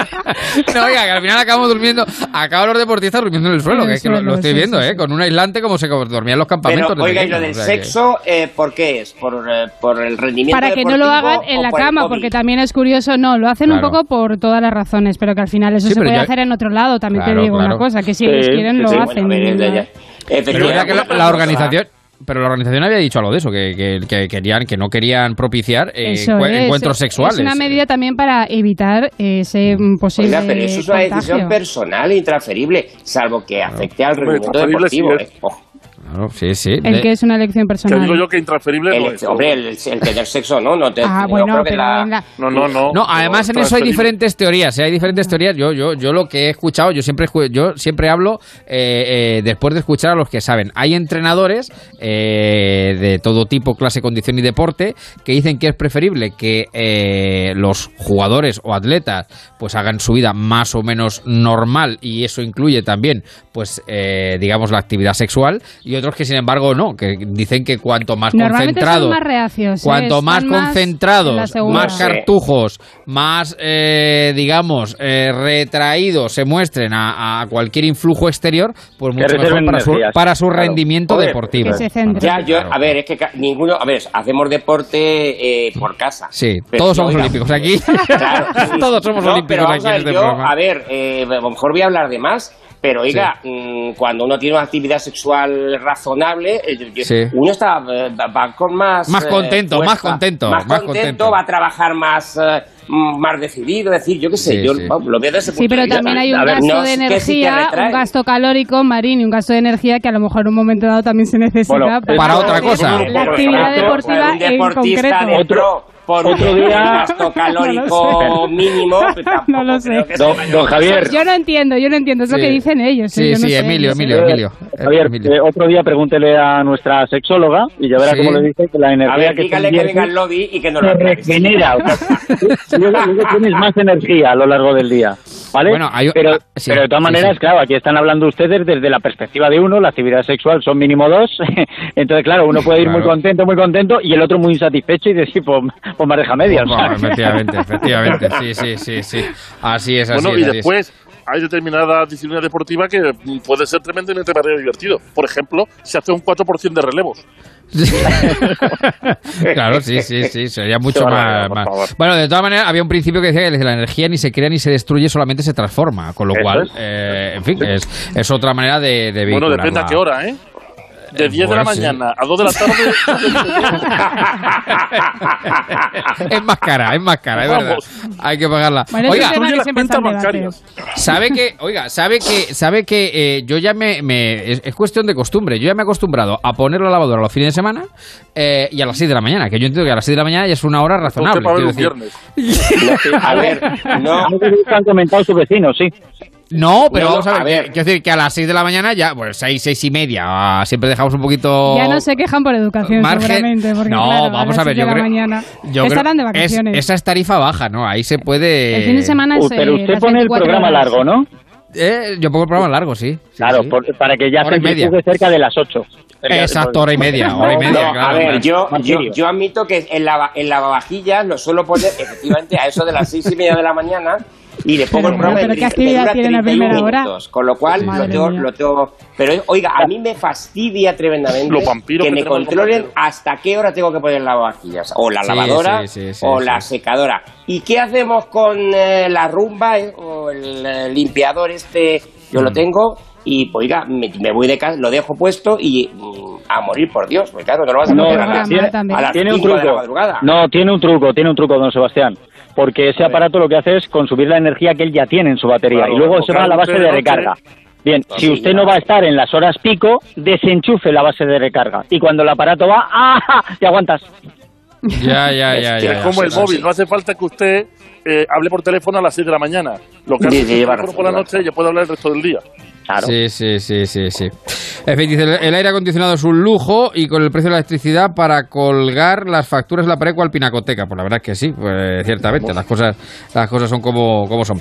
Bueno, vamos a, a la, la actualidad que, que- que pasa por lo que estábamos diciendo antes, ¿no? Por eh, el aumento de contagios y, y de, bueno, la que vuelve el toque de queda. Sí, en varias comunidades. Ya, realmente el, el COVID, ¿no? el aumento de, de casos y el aumento también en la tasa de incidencia sigue copando también gran parte de la actualidad y ese toque de queda que se ha establecido ya en tres comunidades autónomas, en Cantabria, en Cataluña, en 161 municipios en concreto y también en la comunidad valenciana en varios, en una treintena de municipios. Eh, aún así, pese al aumento de, de la incidencia, eh, pues siguen, se siguen ocasionando problemas y grandes aglomeraciones en estas comunidades autónomas. Por ejemplo, el mundo Sí. lleva en portada eh, hoy más de 4.000 personas desalojadas en Barcelona por no respetar Sí. el toque de queda y más de 1.000 en un macro botellón en Torrevieja. O sea, las mía.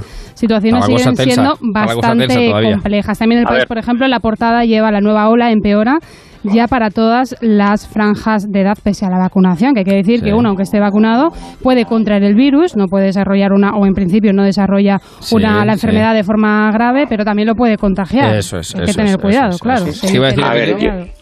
Bueno, a ver, eh, eso de que, de que eh, no desarrolla grave, esta ha sido, me parece, la primera semana eh, desde que comenzó toda esta locura en la que no hemos tenido ninguna muerte en residencias por COVID. Y la gente de las residencias hace mucho que están vacunados, o sea, todavía hay gente que puede desarrollarlo con cierta gravedad. Y por otro lado, creo que es importante hacer eh, una aclaración a una parte de la sociedad que no termina de entender. Toque de queda no es dame un toque y quedamos. Precisamente lo, lo primero vuelve por lo segundo. O sea, no, a ver si mantenemos un poquito de distancia. Eso, es, eso es. Marín, No, y- que, que- luego, yo- yo- no, a mí me llama, me, me- mm, quisiera hacer eh, o, o dar el toque de atención a aquellos que se van irresponsablemente a un botellón. Vamos a ver, de por sí el botellón es ilegal, o sea, no debería celebrarse en, en condiciones normales, pero es que en esta mucho peor.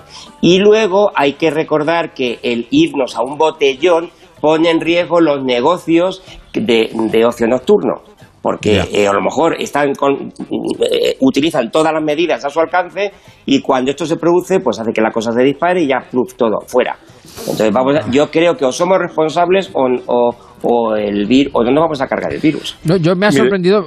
Sí, ¿qué, qué iba a decir? Yo, sí, yo es que creo que hay un término que es el que nos ha vuelto a todos un poco locos. Y hay un término que se ha utilizado para dar tranquilidad y al final nos ha confundido todo, que es el tema de la inmunidad. Yo estoy vacunado con las dos dosis de Pfizer. Sí. Eh, la primera el día 3 de junio, la segunda el 24. En, en- en teoría se dice que a los Está- 14 días... Está, está, está este hecho un chaval, o sea, hace dos días. Pero tú eres un chiquillo. Eh, Efectivamente. Usted es un chiquillo. Pero teóricamente se dice que yo a los 14 días del 24 de junio soy inmune. No soy Sí, inmune. sí. De- de Las posibilidades de sufrir la enfermedad con consecuencias graves son bastante infinitamente más bajas. Hasta ahí. Todo lo que sea leer más es porque uno quiera, porque eso se ha quedado bastante claro. Que Sí, sí. eh, esta vacuna no es una vacuna a la antigua usanza, como entendíamos que la vacuna ya nos protegía de la enfermedad, no, se va a tener, pero se va a tener de otra forma. Y después, lo que está pasando en la calle, en fin, eh, No, a ver, demasiado- hay que recordar que es la- la gente la vacuna- año y pico. No, vamos a ver, eh, eso de que no es una vacuna como la vacuna a la antigua usanza, sí, sí, lo es, lo es. Lo que ocurre, lo que ocurre No, es... Pfizer no. Sí, eh, sí, bueno, aunque sea por ARN mensajero, me refiero a la forma de funcionar es la misma. ¿Por qué eh, todos los años la Organización Mundial de la Salud hace una previsión de las cepas de gripe que pueden llevar? Pues porque hay muchas. Porque la gripe ha sido un virus que ha mutado mucho. Este no es un virus que mute más que, que el de la gripe, pero como lo tenemos todo el mundo, todo el planeta al mismo tiempo, pues sí produce en, en cifras totales muchas mutaciones. Con lo cual, eh, esas mutaciones van saltándose parte de la protección. Los anticuerpos no responden de igual manera a las cepas a medida que van evolucionando. Entonces, lo de la inmunidad, vale, pero aparte de eso, hay vacunas que no terminan de proteger a cierto sector de la población, de la población en el 100% de los casos, muchas de ellas. ¿eh? Por ejemplo, mire usted la varicela y en algunos casos provocan eh, encefalitis varicelosa, que es, que es terrible. Bueno, que hay que tener prudencia pese a las vacunas. Que está muy bien. prudencia Entonces, vamos a Eh, divertirnos es, pero y- con prudencia Y aún es. estemos vacunados o no, siempre tener esa prudencia y lo que están explicando que al final también eh, estamos eh, en peligro, ¿no? En ese sentido que Claro, podemos claro. contraer el virus Bueno. y, y desarrollarlo también de una Pues forma grave. creo- La mirada, la Sí. mirada está puesta en, en los jóvenes y en eso también yo creo que hay un mensaje que a veces yo creo con el eh, fin del uso obligatorio de las mascarillas en em, espacios exteriores quizá los más jóvenes que tienen otra concepción, ¿no? Un poco de, de la realidad o del peligro, se mandó o quizá un mensaje un tanto confuso, porque parecía que en el momento que ya las mascarillas no eran obligatorias, parecía que todo había mejorado, que es verdad que había mejorado, eh, las vacunas y demás, entonces al final ellos perciben que todo parece que está bien, ¿no? En el momento que ya con las mascarillas pues no se, no se utilizan. De y ahí Eva, a- hay se que- mandaron yo- mensajes muy de pare- no, la pandemia Sí. ya, ya está acabada No, no, y to- demás. y- totalmente de acuerdo, pero también tengo que decir que un gran número de la población, yo cuando salgo a la calle, la mayoría lleva su Sigue mascarilla llevando, puesta. sigue Eso es verdad, pero aquí no, si eso uno es- ve en no. imágenes los más jóvenes y demás, no la llevan Pues y claro, están que- cumpliendo Yo la no ley. estoy de acuerdo, Marín. Por- Bueno, bueno, yo, ver, porque usted la llevará, yo la llevo, pero yo encuentro mucha gente, y sobre todo gente que no conozco, es decir, turistas, que están turista, concienciados de que. Aguilar, eh, yo- no yo digo, re- no se la ponen. en la recientemente playa no se la ponen y- y, en el paseo yo la- marítimo no se lo ponen y en la calle no se la Sí. ponen. A ver, digo Vale, que yo recientemente, recientemente en Madrid y yo lo he visto. Y en Castilla-La Mancha, pues, me muevo, me muevo por Albacete, me muevo por Valdepeña, me muevo por Ruidera. Es decir, yo veo que realmente lleva la gente la, la Oiga, mascarilla. mucha, Pues, mucha gente la sigue llevando, lo que ocurre es que hay algunos que no. Y sobre todo hay algunos que no cuando la tendrían que llevar porque no, eh, no mantienen la distancia de metro y medio. Yo pero, creo que- pero más allá, más allá de todo eso, eh, y sobre todo esto va para los jóvenes, que parece que se han alegrado mucho más y se han quitado la mascarilla más a lo loco, recordemos que a alguna gente le favorece mucho la mascarilla, ¿eh? Sí, sí, desde luego. Tiene sí, más sí. posibilidades de ligar con Yo mascarilla. creo, no, pero yo creo que todo lo que es compatible todo lo que dicen, porque eh, me da la impresión de que en zonas de turis, de más turismo, eh, de mayor eh, visita turística, eh, digamos que la, releja- la relajación de la mascarilla se nota más. Que Puede ser. A ver, lo que, lo que comenta, lo que comenta Aguilar. Claro, Bueno, y en la que Eurocopa también. admito que te vas La, a bueno, la la Eurocopa es que no playa, había. Directamente. Que vamos, digo que desde si te vas a meter el, a- eh, estás en el mar y te vas a meter a la playa, te vas a meter al agua, evidentemente te quitas la mascarilla, o sea, es que Claro, pero eso siempre cajón. estuvo así. Hombre, Claro, obviamente, estuvo así. claro, Sí, por claro. supuesto. Y ¿Han va a visto- ser también. ¿Han visto ustedes las imágenes de lo que le ha pasado a Messi? ¿Qué le ha pasado a Messi? Que en Miami estaba por allí de vacaciones y salió a cenar, le reconocieron y las imágenes son pavorosas. O sea, los de seguridad intentando sacar a Messi de una marabunta de gente y nadie lleva mascarilla. Ni Messi, ni los de seguridad, ni la gente Sí, alrededor. eso, eso es tremendo, sí, sí. En fin, bueno, hablando de mascarillas, hablando de vacunas, de ello ha hablado hoy el presidente del gobierno. Pedro, Pedro, Pedro, Por cierto, que le está escuchando Ana María Ángel Esteban eh, y me manda un mensaje que dice que eh, ya hicimos un programa, yo no, no me acordaba, hicimos un programa del sexo y del deporte y que lo mejor es, es... El verano pasado. Eh, Hay que claro, repetir. lo mejor es sexo sin cansancio. Claro. que no es un maratón. Que no es Claro, un maratón. Esto es una cosa Claro, por la carita. claro, claro, claro, efectivamente. Siempre que ayude eh, y sume y no divida, pues bueno, va. o sea Claro, que, si suma, ¿por qué, por qué, por qué restar? ¿Por qué prohibirlo? ¿Por qué prohibirlo? Le Claro. mandamos a Ana un mensaje de nuevo que tiene que volver a aclarar conceptos. Efectivamente, yo creo que Aclarar. por programa para la semana que viene, el deporte. Además, mira, Con los Juegos Olímpicos. en los Juegos claro. Olímpicos que empiezan la semana que viene ya tenemos eh, tema para Las la semana que Olimpiadas. viene. Ya Eh. Exactamente, las exolimpiadas, eh, tal cual. Bueno, ¿qué dice el presidente del gobierno de las vacunas, las mascarillas? Que hoy, ha estado, hoy, hoy Bueno, estaban decíamos todos. que eh, los de- políticos sí han estado de, de viaje de paseo por la geografía española. Pedro Sánchez en concreto ha estado en Sevilla, ha arropado allí a Juan Espadas, el nuevo líder eh, del PSOE allí en la comunidad autónoma y la ha puesto, ¿no? La ha arropado como punta de, Eh, de lanza de la renovación del PSOE y allí Pedro Sánchez ha hablado de... No estaba Susana Díaz. eh, Parecía que no, ni estaba ni se la esperaba. se, ha ido, se ha ido al mar, se ha ido, se ha ido a la playa a darse un baño. Sí, sí. Eh, y bueno, eh, entonces allí Sánchez bueno, ha destacado el hito de administrar 50 millones de dosis, que se, ya se consiguió ayer viernes, y también ha prometido que la mitad de los españoles tendrán la pauta completa de vacunación la próxima semana. Aparte de la vacunación, también un anuncio Sí. importante y muy destacado en los medios digitales ha sido el paquete de 10.000 millones de euros para que las autonomías planten cara al reto demográfico. Así lo ha dicho eh, Pedro Sánchez. Bueno, Pues, ahí- ¿Se han parado ustedes a, a echar cuentas? O sea, si en el rato que ¿De estuvo hablando con Biden tocó todos los temas que tocó, se había puesto a vacunar él, estábamos vacunados todos, en el planeta. Sí, sí, probablemente. A ver, yo es que seguro. escucho a Pedro Sánchez hablar de vacunas y parece que es que se lo debemos a él. Vamos a ver, si las ha Y los negociado... 10.000 millones, la- parece que se lo llevamos a él. Claro, no, vamos a ver, la- las ha negociado la Comunidad Económica Europea y las distribuye y lo organiza la Comunidad Autónoma, Pues a ver, yo no sé exactamente el papel del gobierno ni de Hombre. Pedro Sánchez. A ver, pero Marina, al final, quiero decir, al final él es el presidente. No, no, Está lo claro, que lo que dice, lo, que- lo que dice es tal cual, es decir, esto al final las administra o las reparte, la distribuye la Unión Europea, luego el gobierno central a su vez la distribuye a las comunidades autónomas. Eva. Todos los presidentes autonómicos, todos los presidentes autonómicos también hablan de vacunación y de, y de Sí, cifras. sí, sí. Y también lo hace Claro, el presidente a ver, del yo, gobierno. y es yo que es normal. y autónomas. además, a ver, yo te puedo decir, y, y- y- además lo alabo y, no- y no, y, no, y no me duelen prendas en hacerlo, que por ejemplo en Castilla-La Mancha la, la organización que hay me parece perfecta. Vamos, Oiga, tendrá la- su- la- es- mire, no, no, lo si digo de verdad. O fí- sea, es fíjate, así. si, fíjese si funciona, le voy a contar lo que me pasó a mí. Yo, porque las dos veces que fui no tuve que esperar nada. Eh, No, Estaban yo- esperando, me ya estaban esperando, no, no, además me lo dijeron así, le están a usted esperando a que No, pase. Ruiz, bueno, pues y además, mire. La primer- en la primera toma, les cuento, en la primera toma había una persona delante de mí únicamente y en la segunda me estaba, efectivamente me estaban esperando. Pero es que Sí, además sí. a mi hijo de 20 años lleva Sí. ya 15 días vacunado. Y bueno, Claro. pues, eh, oiga, bien, eso pues bien, creo claro que hay que sí. decirlo y es valorable, claro. Sí, sí, sí. Oiga, claro. ha dicho En Madrid hacen un poquito más de cola. Mm. A ver, dígame. Aguilar. en Madrid va la cosa muy Díaz. también, eh, hasta donde sé. ¿eh? A ver, Aguilar, que no le dejan, tío, no le dejan meter baza, diga. Sí, diga, sí, diga. que le digo que ha dicho usted antes el nombre Susana Díaz. Y Sí. estoy pensando en que Susana Díaz desde hace cinco años no gana Sí. unas elecciones. Eh, Total, es que ha ido. eh, Cuando uno. Yo creo cuando que Susana Díaz se presenta a presidenta de comunidad y pierde aunque sea un chale individual, ¿eh? Comunidad de vecinos. Comunidad de vecinos. dice usted. No, no. Si es que hay veces que uno empieza la, la mala racha y eso es como eso es como en el bingo o como en la ruleta, que uno tiene que saber cuándo se tiene que levantar. Hay- Está hay claro. que es saber retirarse a tiempo, Hay que saber retirarse a tiempo, porque una retirada a tiempo siempre es una victoria. Eh, las cosas las cosas como, como son. No, yo de- del presidente del gobierno, que yo creo que está, está muy bien que además presuma de vacuna. Yo, al fin y al cabo, el gobierno de España también es quien... Presume de todo lo demás, ¿por qué no de vacunas?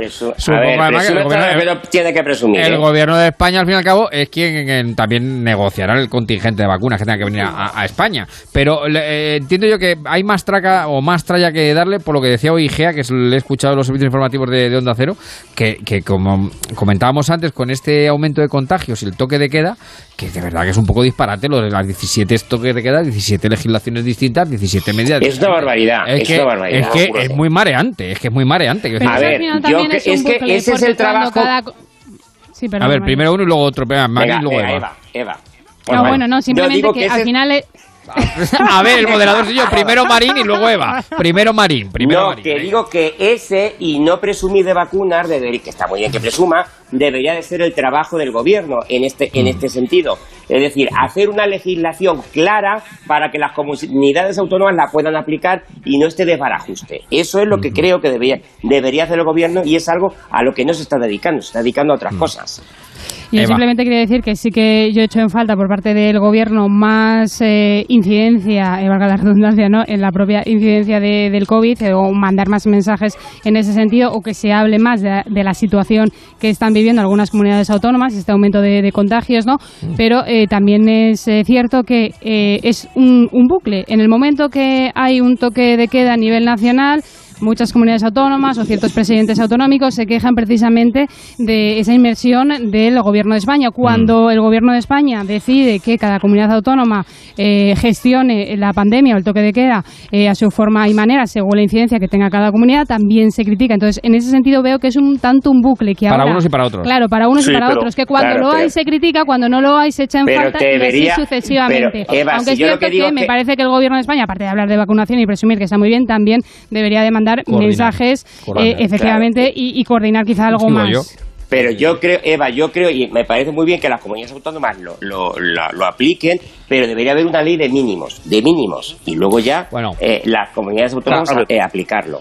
Aguilar, venga, eh, Oye, remate. A ver, mire, yo es que están hablando ustedes del trabajo del gobierno. Y yo no sé si sonrojarme o meterme otra vez en la piscina. Porque estoy por una es que me está Complicado, dando calor. Y me están dando calor porque es que estoy escuchando, eh, he escuchado esta mañana a Yolanda Díaz, vicepresidenta segunda, felicidades Sí. por el ascenso, eh, y Sí. ministra de Trabajo de este país, en el que tenemos el número de parados que tenemos, la tasa que está en el diez y tantos. Nos Sí. encontramos también con la cantidad de personas que están en el ERTE, con una situación de, de desempleo importante, con una cantidad de empresas quebradas importantes. Y resulta que su mm, diálogo de hoy es sobre cambiar el término patria por el de matria. Ah, sí, sí, sí. Cuando me hablan ustedes del trabajo Es de- del es de gobierno, broma. es que yo me imagino a Iseta haciendo el salto el salto de, de, de los 110 metros valla. Eh, De verdad, es que, además de patria a matria y de entonces de patrimonio a matrimonio. Eh, es, Claro, es es. que, es decir, es que jugar con las palabras, yo creo que la- la- está muy bien el, el- el- el intentar incidir sobre el lenguaje a la hora de, de buscar ese factor inclusivo, pero siempre y cuando se tenga cierta lógica y no se pierda la perspectiva de, de las cosas. Yo Bueno, creo eh, que no hay que sí. llevarlo al último extremo que Claro. llega- toca, rozas el ridículo. Es que ha, ha elegido ha elegido Patria por, por la Sí. raíz. Menos mal que ha sido Patria y no Patricia. Y la llaman Matricia. Sería, Claro, de todas claro. maneras, siempre es verdad que se ha convertido en viral eh, esa cuestión Sí, de hoy de, de la ministra de Trabajo, Yolanda Díaz, pero vamos a la puntillita también siempre, porque es verdad que hoy en Matria, Patria, pues se, se abre un debate, no pasa nada, se puede dialogar con mesura. Sí, pero yo le doy Y- razón y en eso no- a Aguilar, ¿eh? Pero Yo que le- es verdad que al final, si ustedes lo piensan, el vocabulario continuamente se está actualizando, lo hace la Real Academia eh, de Española eh, y es Vamos una cosa ver. normal. Incluso Pero la ministra de Trabajo, No, creo, no, pero que creo ella- que con la realidad actual, que es muy pero complicada. es que ella panorama, ha hablado en este caso de matria o de profundizar en ese concepto en, en un contexto donde ella está hablando de trabajo y demás. No es que haya hecho un Perfecto. evento de Que repente no hay- que ha estado no, en si es Gijón que no hay nada- para hablar no hay de matria o de importante. patria. Y luego también Ahora mismo eh, no hay que, nada que más también importante no, que no, eso. eh, Sí. no, pero que nos echamos las manos, no nos echamos las manos a la cabeza por Pero ejemplo. vamos a ver, Eva, lo que no podemos es, no podemos comprar, porque no podemos comprar la demagogia, no podemos comprar la demagogia de que es que no, es que el lenguaje evoluciona. Sí, pero evoluciona a lo largo del tiempo por los usos y costumbres, no porque alguien se empeñe por las bravas en que en vez de patria, matria. Y son ellos, ellas y ellas. Vamos a dejarnos de gilipolleces ya, de verdad, estamos quedando como No, tontos. pero quiero decir, Emilio, que nadie nadie está imponiendo absolutamente nadie. Yo creo que todo, cualquier debate es Bueno, positivo, siempre que sea con no, respeto, con todavía no. espacio. De y ya está, simplemente, no, lo que quería ver, decir, lo que quería decir, lo que quería decir, que creo que Yolanda Díaz en ese sentido, sinceramente creo que se ha exagerado muchísimo la cuestión. No, tampoco me parece nada del otro mundo, Bueno. sinceramente, patria y madre. Y lo único que quiere decir con el tema del va, vocabulario y del Terminando, lenguaje, terminando. del lenguaje y del vocabulario, que por ejemplo cuando adoptamos anglicismos, nadie se echa la cabeza porque en lugar de decir aparcamiento decimos parking, que Al- no es una palabra ¿Quién se está bañando ya? española ¿Quién y no se- pasa Yo, yo. nada, ¿Quién pues se- ya está, avancemos, no pasa nada, claro. No ¿Quién se pasa está- Bueno, eh, vamos A ver, eh, Eva, yo por Sí. terminar, perdonadme, es que eh, ha dicho la chorrada del siglo. Es decir, Pero es que porque también yo se me, niego a, a- a- Yo puedo defender muchos argumentos, pero es que esto es una bobada como la, Eva, una tontería pero como si la no por- pino. Pero, pero Marí, si es que yo no entro en lo que diga o en lo que no diga. Si a mí si no tuviera otra cosa que hacer, me parecería bien que lo dijera. Yo lo que creo es que cuando Exacto. hay tantas personas, tantos millones de compañeros que lo están pasando mal en este país, que no Uy, saben si van a tener trabajo en septiembre, que no saben si van a cobrar del ERTE, que no saben si van a poder estar más tiempo en la empresa, que saben que están a punto de acabársele las ayudas. Mm, Entonces, cuando la persona responsable de eso ven que el tiempo lo echa en discutir sobre patria o matria, empieza a pensar Bueno. si es importante. Y yo creo que este es el problema. No es el problema si lo ha dicho o no lo ha dicho. Que yo, si fuera el cuñado segundo Oye. de Yolanda Díaz, me da igual. Mm. Pero es que la A mí me gustaría... Me gustaría avanzar un poquito más, no es el tiempo que tenemos. eh, 10 para las porque- 9, si no me dejan, no me dejan. Pues claro. viene, no, Bueno, viene, viene sobre el, el lenguaje, viene sobre el lenguaje. Es decir, es que este, eh, otra polémica de esta semana es sobre si Cuba es o no una dictadura, o sea, es puro lenguaje. Ah, sí, sí, sí, sí, vamos sí. a ver, eh, eh, eh, incluso, y me vais a permitir, yo el otro día hablé y sigo, tengo una impresión buenísima de la, de la ministra eh, portavoz, pero, y además es eh, compa- eh, de Castellano Manchega, pero, pero no se puede entrar en, en divagar. Es decir, en, en, en Cuba eh, eh, mm, se están incumpliendo los derechos humanos y eso es así. También lo dijo el gobierno, ¿eh? También lo dijo el gobierno. Lo que pasa es que, bueno, es lo de- no, si no me habrá gustado el Frente Cubano. Con- porque- perdóneme, con un el- lenguaje muy vago. Y luego, Bueno, pero la también- otra parte también del le digo- gobierno- Sí, la sí. otra parte del gobierno lo niega. Hombre, por favor. Bueno, eh, 10 para las 9, un momentín, eh, 6, 8, 6, 9, 7, 4, 9, 3, 1, han comido ustedes lengua hoy. Eh, científicos españoles logran una revolucionaria vacuna con una efectividad del 100% utilizando material genético de liberados sindicales. No acaba con el virus, pero lo mantienen activo de por vida, con lo cual ahí queda, ahí queda, ahí queda, ahí queda, ahí queda dicho. Bueno, eh, Pedro Sánchez ha estado hablando de vacunas, ha estado hablando de incidencia. Eh, Casado se ha ido a Galicia con Feijó. Por cierto, que Fraga se reunió muchas veces con Fidel Castro, eh, ya que lo decía usted, Marín. Eh, lo digo Sí, porque sí, con lo de cierto, Cuba cierto. siempre ha habido, eh, pues eso, mucho, eh, en fin, mucha doblez y mucho interés de un lado y de otro. Dicho sea, Vamos, pero pero si bueno. está bien ir a Cuba, lo que no vas a quedarte, pero ir ir a Bueno, visitar no oiga. es problema. Bueno, Le eh, vamos con- que en este programa nos dijeron que era otro tipo de democracia. Sí, sí, sí, la tuvimos, Lara. la tuvimos con. Cayo Lara, la tuvimos con Cayo Lara. Una- la una recuerdo, en la que no podías recuerdo. hablar. Oiga, por una Bueno, pregunta. Si hay sí. 6 millones de españoles que defienden que Cuba es una democracia y que es un sistema perfecto y 7 millones de cubanos que quieren salir, ¿por qué no se ¿Por qué no se, cambia? por qué no se Porque intercambia? hacemos- es verdad, Efectivamente. es verdad, hacemos canje. Sí, sí, sí. Bueno, eh, que- Bueno, que no- ¿eh? sí, sí. Vamos con Cuba es Pablo un Casado. país eh, maravilloso y la verdad es que lo que tienen que vivir allí no con, con el estado que tienen pues no es justo no para, para ellos y de una tierra maravillosa como puede ser Cuba a otra tierra no menos maravillosa como es Galicia porque allí ha estado Pablo Casado que se ha ido a ropar a Feijó decía eh, Aguilar que Susana Díaz eh, no ganaba elecciones pues todo lo contrario hace Feijó que gana gana arrasa y arrasa y eh, lo que ha hecho ha sido revalidar su cargo como presidente del PP gallego por quinta vez consecutiva sin contrincantes ni sorpresas porque aquí también se habla ahora si hay dos tipos de PP o dos tipos de Partido Popular El el, de PP de Feijóo. Feijó y el PP de Ayuso ¿no? que incluso ya Pablo Casado parece que se difumina un poco en esto Yo creo que son complementarios. Sí, son complementarios. De hecho, por cierto, que ha reaparecido allí Mariano Rajoy y eh, le han preguntado por esta cuestión, que si es más del eh, PP de, mm, de Feijó o el PP de Ayuso. Dice, no, sigue diciendo tonterías, como de- desde, que se- desde antes de irse. Eh, que, que ha dicho que sigue diciendo tonterías. Que digo ¿eh? que sigue diciendo bobadas como antes de irse, pero al, al señor Rajoy. Bueno, el caso es que ha dicho Mariano Rajoy, muy a la gallega, por supuesto, ha dicho, soy del PP y gallego, punto. Pues ya está, claro, ¿cómo va a responder? Pues ¿Cómo va a responder? Soy del Claro. PP de Galicia y vengo Oiga, a pues apoyar a mí me parece, cada oiga, uno que Marín, yo creo que ha contestado muy inteligentemente. ¿Qué va a hacer? No, ¿Meterse no, a ver, bueno, ha contestado Claro. a- También se siendo, puede- siendo Rajoy, o sea, es así. Claro, Pero, claro. oiga, yo sí creo que hay dos PP distintos. No es el mismo PP el de Ayuso que el de Feijóo. Igual que hay, bueno, había antes dos eh, partidos socialistas, pues Mm. exactamente igual. El de Sánchez no es el Partido Socialista de González. Eso es, eh, pues, lo mismo. Oiga, Bueno, sin ánimo de mirarnos para el ombligo, pero están obviando ustedes la, pre- la comunidad autónoma más poblada que está gobernada por el PP. ¿eh? Sí, que sí, que es la de Moreno Bonilla. Andalucía, sí, sí. Eso, eso, eh, yo, eh, ya sabe usted que yo soy, nos- si los periodistas no somos malos, no lo somos nadie. Eso, pero eso es el, el, último, el último sorallismo vivo, don Manuel, ¿o no?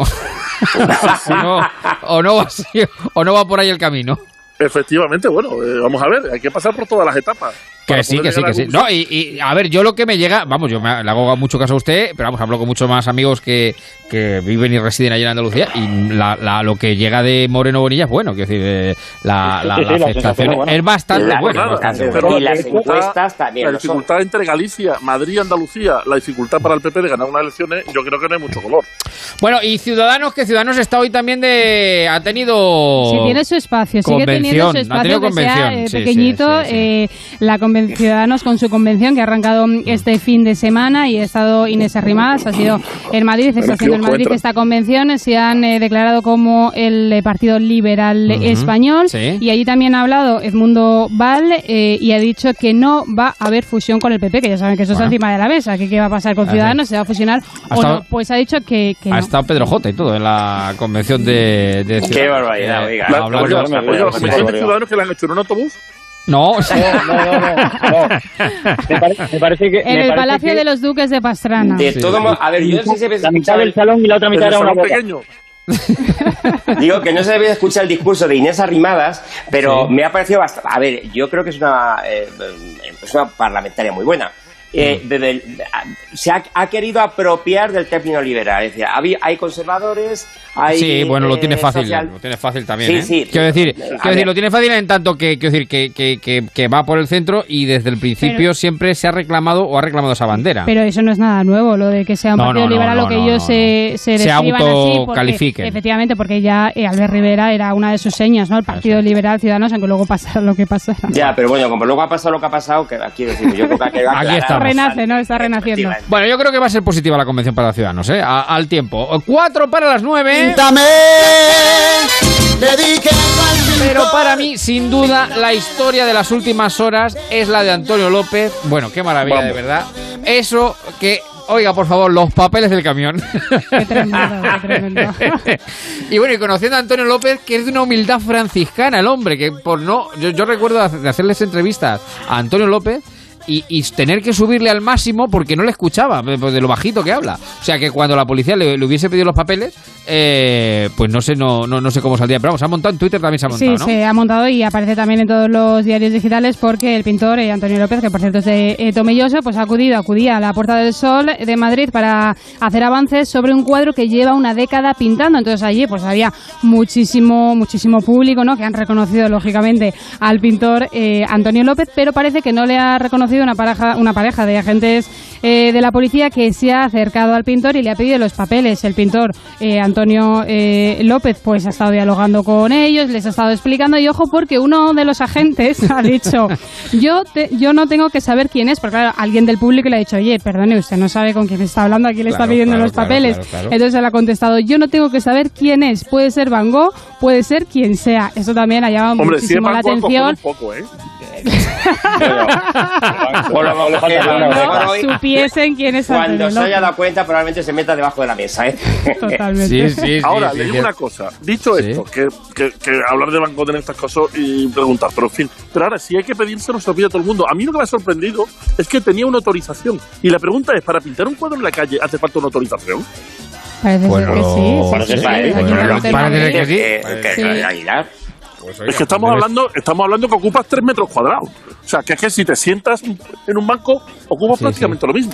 Pero a lo mejor en Madrid también es verdad que como en la calle, sobre todo en la Puerta del Sol, hay tantos artistas también, ¿no? Que pues a lo mejor sí que se lo requieren. Bueno, anécdota. Lo, lo bueno hubiera, hubiera sido que el No, no, lo bueno Ahora, hubiera no me sido. gustaría a mí ser el guardia, el policía, ¿eh? No, que el Oiga, policía lo lo que hubiera sí he ahí. entendido perfectamente es que Sí. los cuadros sean caros, ¿eh? Sí. 11 años para pintar un cuadro.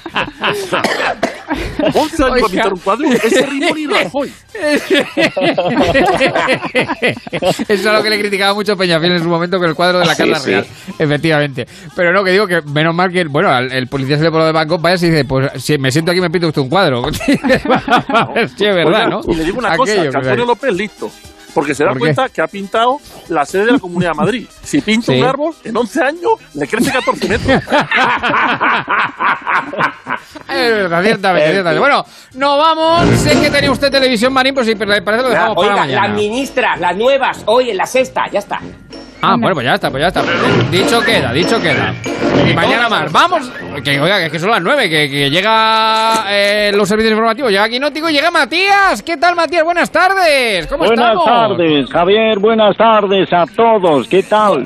Pues mira, pues ya que nos, nos echa el tiempo encima, la hora, la hora, como los árbitros. ¿Cuál es el titular que nos deja este sábado, querido Matías? Pues ha subido en el mes de junio y julio la luz, el carburante, el gas. Pedro Sánchez está muy contento. No podrán decir que lo único que suben son los contagios.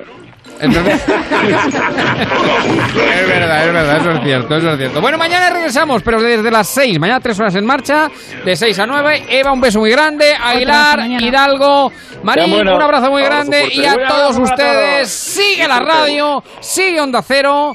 Hasta mañana.